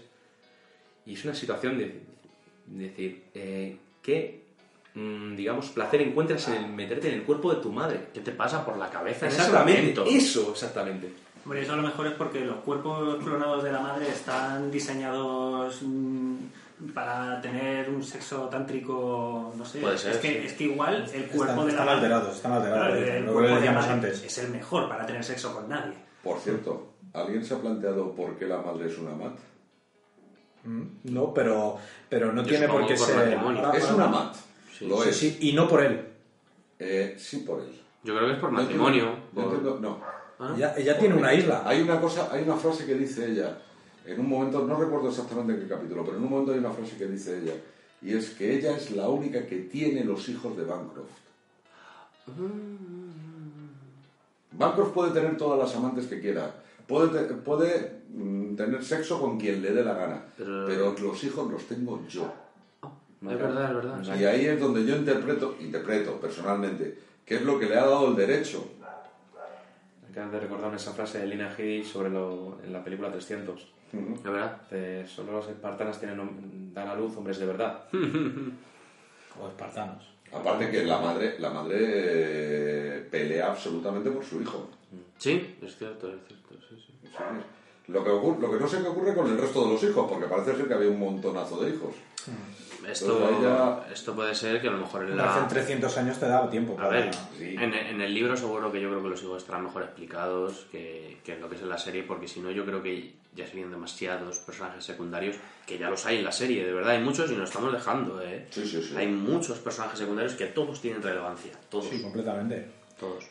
Y dan una riqueza brutal. Eh, eh, Antes lo decíamos, es una serie coral. Sí. Dan una riqueza, una riqueza absoluta a la serie. sí, porque el peso de la trama no solo recae en Takeshi, es que recaen todos, todos tienen importancia. A mí lo que me mola es el salvoconducto, o sea, la, la trama principal que resulta que no es la principal, que Claro. luego la secundaria... La serie te la venden de esa manera, pero no es, no es eso. Pero es, es la que es el hilo conductor Mm. para todo para todas las demás para para la para los flashbacks de Takeshi al pasado para para también toda la, la- una cosa que no estamos hablando tampoco una, una trama eh, la trama de, de Christine con Elías con Elías Riker, Riker, sí. ¿vale? Porque eran compañeros barra amantes en la policía. a No, otros- amantes no, novios que se iban a casar. Sí, sí, bueno, eh, eh, se la juegan, también eso aparece por ahí. Luego Elías estaba, estaba mm, como, no, no fumado, sino decir que estaba obsesionado, estaba obsesionado con, con las putas que había también en el, ¿no? en el, en el despistado, que por eso lo de que... No, con el juego de las putas en el despistado, con los mat y toda la historia esa. Con el caso de la mujer, La que, chica ca- que encuentra- cae, que cae volando, se- la que se suicida, Es que, genial, que también está ahí toda la trama. Es- eh, eh, eso a mí me gusta mucho porque me recordó a... mm, No sé si habéis visto Breaking Bad. Creo que es la segunda temporada. Durante varios episodios te enseñan flash forward, porque es en el futuro, de un osito de peluche en la, en, quemado en la piscina del protagonista. Pues esto es igual. Te enseñan varios momentos de la escena de la caída de esta prostituta del despistado durante la serie y tú diciendo... ¿Qué relevancia tiene eso? ¿A, a qué se debe? No, no, al principio dices, ¿y esto para qué coño me están? Y te enteras en el capítulo 8 y son 10. Y es en plan de, ¡Anda, coño! ¿Qué es de esto? Pues esto es igual. Me recordó, es como un guiño Sí. a, a Breaking Bad. Ya, la segunda temporada. Pero es que eso es lo que demuestra que es una gran serie, en el sentido de decir, Que está tú empiezas a ver una serie con un argumento y resulta que ese argumento, digamos, entre comillas, es el menos importante de todos. Mm. Porque al final es todo lo que eso genera, o sea, es como si fuéramos una raíz. Empieza en un mismo punto y va ramificando. Mm. Y al final te encuentras eso, muchas, muchas ramas. Bueno, yo creo que hemos destripado bastante. Es decir, ahora para, para terminar, pues yo qué sé, yo si queréis dar alguno la, opinión personal de, de lo que os ha parecido, eh, en, en global la, la serie. Y, y- y justo antes de eso, justo antes de eso, el qué puede pasar. Porque el final, el final nos los deja. no, yo creo que sí que lo dejan abierto. Eh, Takeshi justo Busca al final, al final le, le dice su hermana antes de morir, ¿no? Que, que le hizo una copia de seguridad a Aquel- aquel Falconer, Falconer, puede ser, sí creo que sí. No, no sé. No, Falconer creo que no me acuerdo cómo, cómo Lo se busco en un segundo. espérate. Eh, bueno, pues a, Sí, Kelchrist Falconer. Vale, vale. Eh, entonces, claro, ya ahí ya le estás dando un motivo, uno, de que decíamos antes, de vida, que, que él, él le daba igual cuando, cuando ya le enfundaron en, en este. tal. El... Luego eso por un lado. Y por otro lado, eh, han destapado la, toda una trama mm, de que le habían encasquetado a Elías Riker y estaba siendo, le habían engañado. Sí. Le habían engañado y le habían engañado. Y, Y creo que también estaba Y, y, y dejan abierto el indulto. Exacto, de verdad. el indulto a De- Elías. De, Riker- de. Claro, claro, por eso lo digo, que destapan, destapan eso para que posiblemente, de hecho, de hecho eh, él, en- hablando con Christine, eh, de Kovac, todavía con el cuerpo de, de Elías, está, están preparando la casa para cuando vuelva eh, Es muy eh, duro eso. eh, eh, Elías Riker. Y ¿eh? hay una cosa que no hemos comentado. La humanidad se ha expandido por la galaxia. Hay vida en otros mundos. Es verdad. Y una de las formas de conseguir la inmortalidad es hacer fortuna en otros mundos. Exacto. exacto. Que también te lo dejan abierto. Sí. Sí. A ver, el- el- en cuanto al futuro de la serie, está un poco incierto porque, me refiero, el- ¿qué trama van a tomar? Porque vi una entrevista a los showrunners, los que habían hecho la serie, y dijeron, hay un problema, y es que el segundo libro está escrito como si fuera a ser una película de 500 millones de dólares. Dice, y eso nosotros no lo tenemos. Entonces a lo mejor lo que hacemos es alejarnos completamente del libro y hacer la historia de Takeshi, de, de- porque en el libro te decían que había naves espaciales, guerra de naves espaciales... No, de- es que este se mete dentro de, de- de las guerras, a buscar... Por eso. Hay, hay una guerra de, de mundos, por así decirlo, Sí. y, y Kovac eh, se encuentra metido entre medias de todo ese sistema de, de guerras, políticos y Claro. demás, eh, buscando a aquel. aquel. Es que es eso, los, los showrunners dijeron que, que eso creen que no lo van a poder hacer porque quieren hacerlo bien y no lo quieren hacer de manera cutre. Y si no tienen el dinero, pues a lo mejor optan por llevarlo por otra vía más personal. Bueno, para acabar, Hmm. eh, ¿queréis alguno decir algo de, de, de la serie? ¿Os ha gustado, tal cual? Recomendadísima 100%. ¿Pretendéis leeros el libro? Aquellos Me ha picado la curiosidad, ¿eh? A mí... Sí, yo creo que sí que es un proyecto a corto plazo, espero. Últimamente estoy viendo mucho en el tren, ¿eh? Sí. Sí, me extraña. Yo también tengo pendiente. Lo, lo que tengo absolutamente claro es, tanto si, como dices, hay una segunda serie, ya sea con la trama principal de los libros, o incluso hicieran una película, eh, obviamente la voy a ver. Porque, digamos, que ese final, solo la escena, digamos, viendo un Takeshi Kovacs, solo las piernas, Ya se estaba yendo con otro cuerpo. yéndose con otro cuerpo. ¿Y cuál es su última visita en ese mundo? El cuervo. el cuerpo de Va a verdad. buscar sus pertenencias al cuervo. Por Dios, que se lleve una copia de Poe. Ahí es donde vamos. Que Yo quiero. creo ese backup que por el que Pero yo ruegas creo, yo creo que estará. será con su propio cuerpo, ¿eh? Con el original. Mm, el original no... Este- había copias en, Sí, eh, en la donde, arena. donde masacre. Donde... ¡Oh, es verdad! Se me había olvidado. definitivamente, definitivamente pienso que hay Yo, yo creo que ese, ese cuerpo eh, estaba más, más que adjudicado. Eh, tiene, igual que tenía uno, quien te dice que no tenía más copias? Porque hablan, creo que creo recordar que hablan plural. Y aparte, si no, mínimo ya tienes. Hay que recordar dos aspectos y voy a ser un Y, pelín y- y de todas maneras, aunque no, te- aunque no tuviese aunque no tuviese más copias, sí tiene el ADN. Ahí es donde voy yo. Tiene el ADN y tiene la- una impresora para hacer una copia. Eso es. Es verdad, tiene la impresora del hijo de Sí, Bancroft. sea, aquí el único problema que yo creo que llevamos un buen largo tiempo hablando y destripando la serie y creo que esto es como un iceberg. O sea, vamos a sacar solo la punta. Ya. Sí, perdón por la expresión, a lo mejor suena un poco mal. Pues nada, yo creo Yo estoy que esperando el resto del tocho, que, que lo saquen cuando quieran, que yo ahí, ahí voy a estar. bueno, pues nada chicos, yo creo que hasta aquí está bien. Dos Llevamos dos horas de, de ¿Me tertulia. ganó la pila o...? Sí, yo creo que sí. que Nos la hemos ganado todos, yo creo. Oye, si seguimos que hablando de esta película, tendríamos que tenerla para durar tiempo suficiente.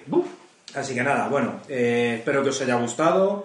Como ya sabéis, pues podéis dejar algún comentario eh, abajo en la caja de comentarios, tanto en iVoox o como si lo subimos a YouTube en, en YouTube también. Si es en Eh, YouTube, darle al like, suscribiros, ¿eh? estar es, atentos. estar suscritos tanto en YouTube como en iVoox también, por favor.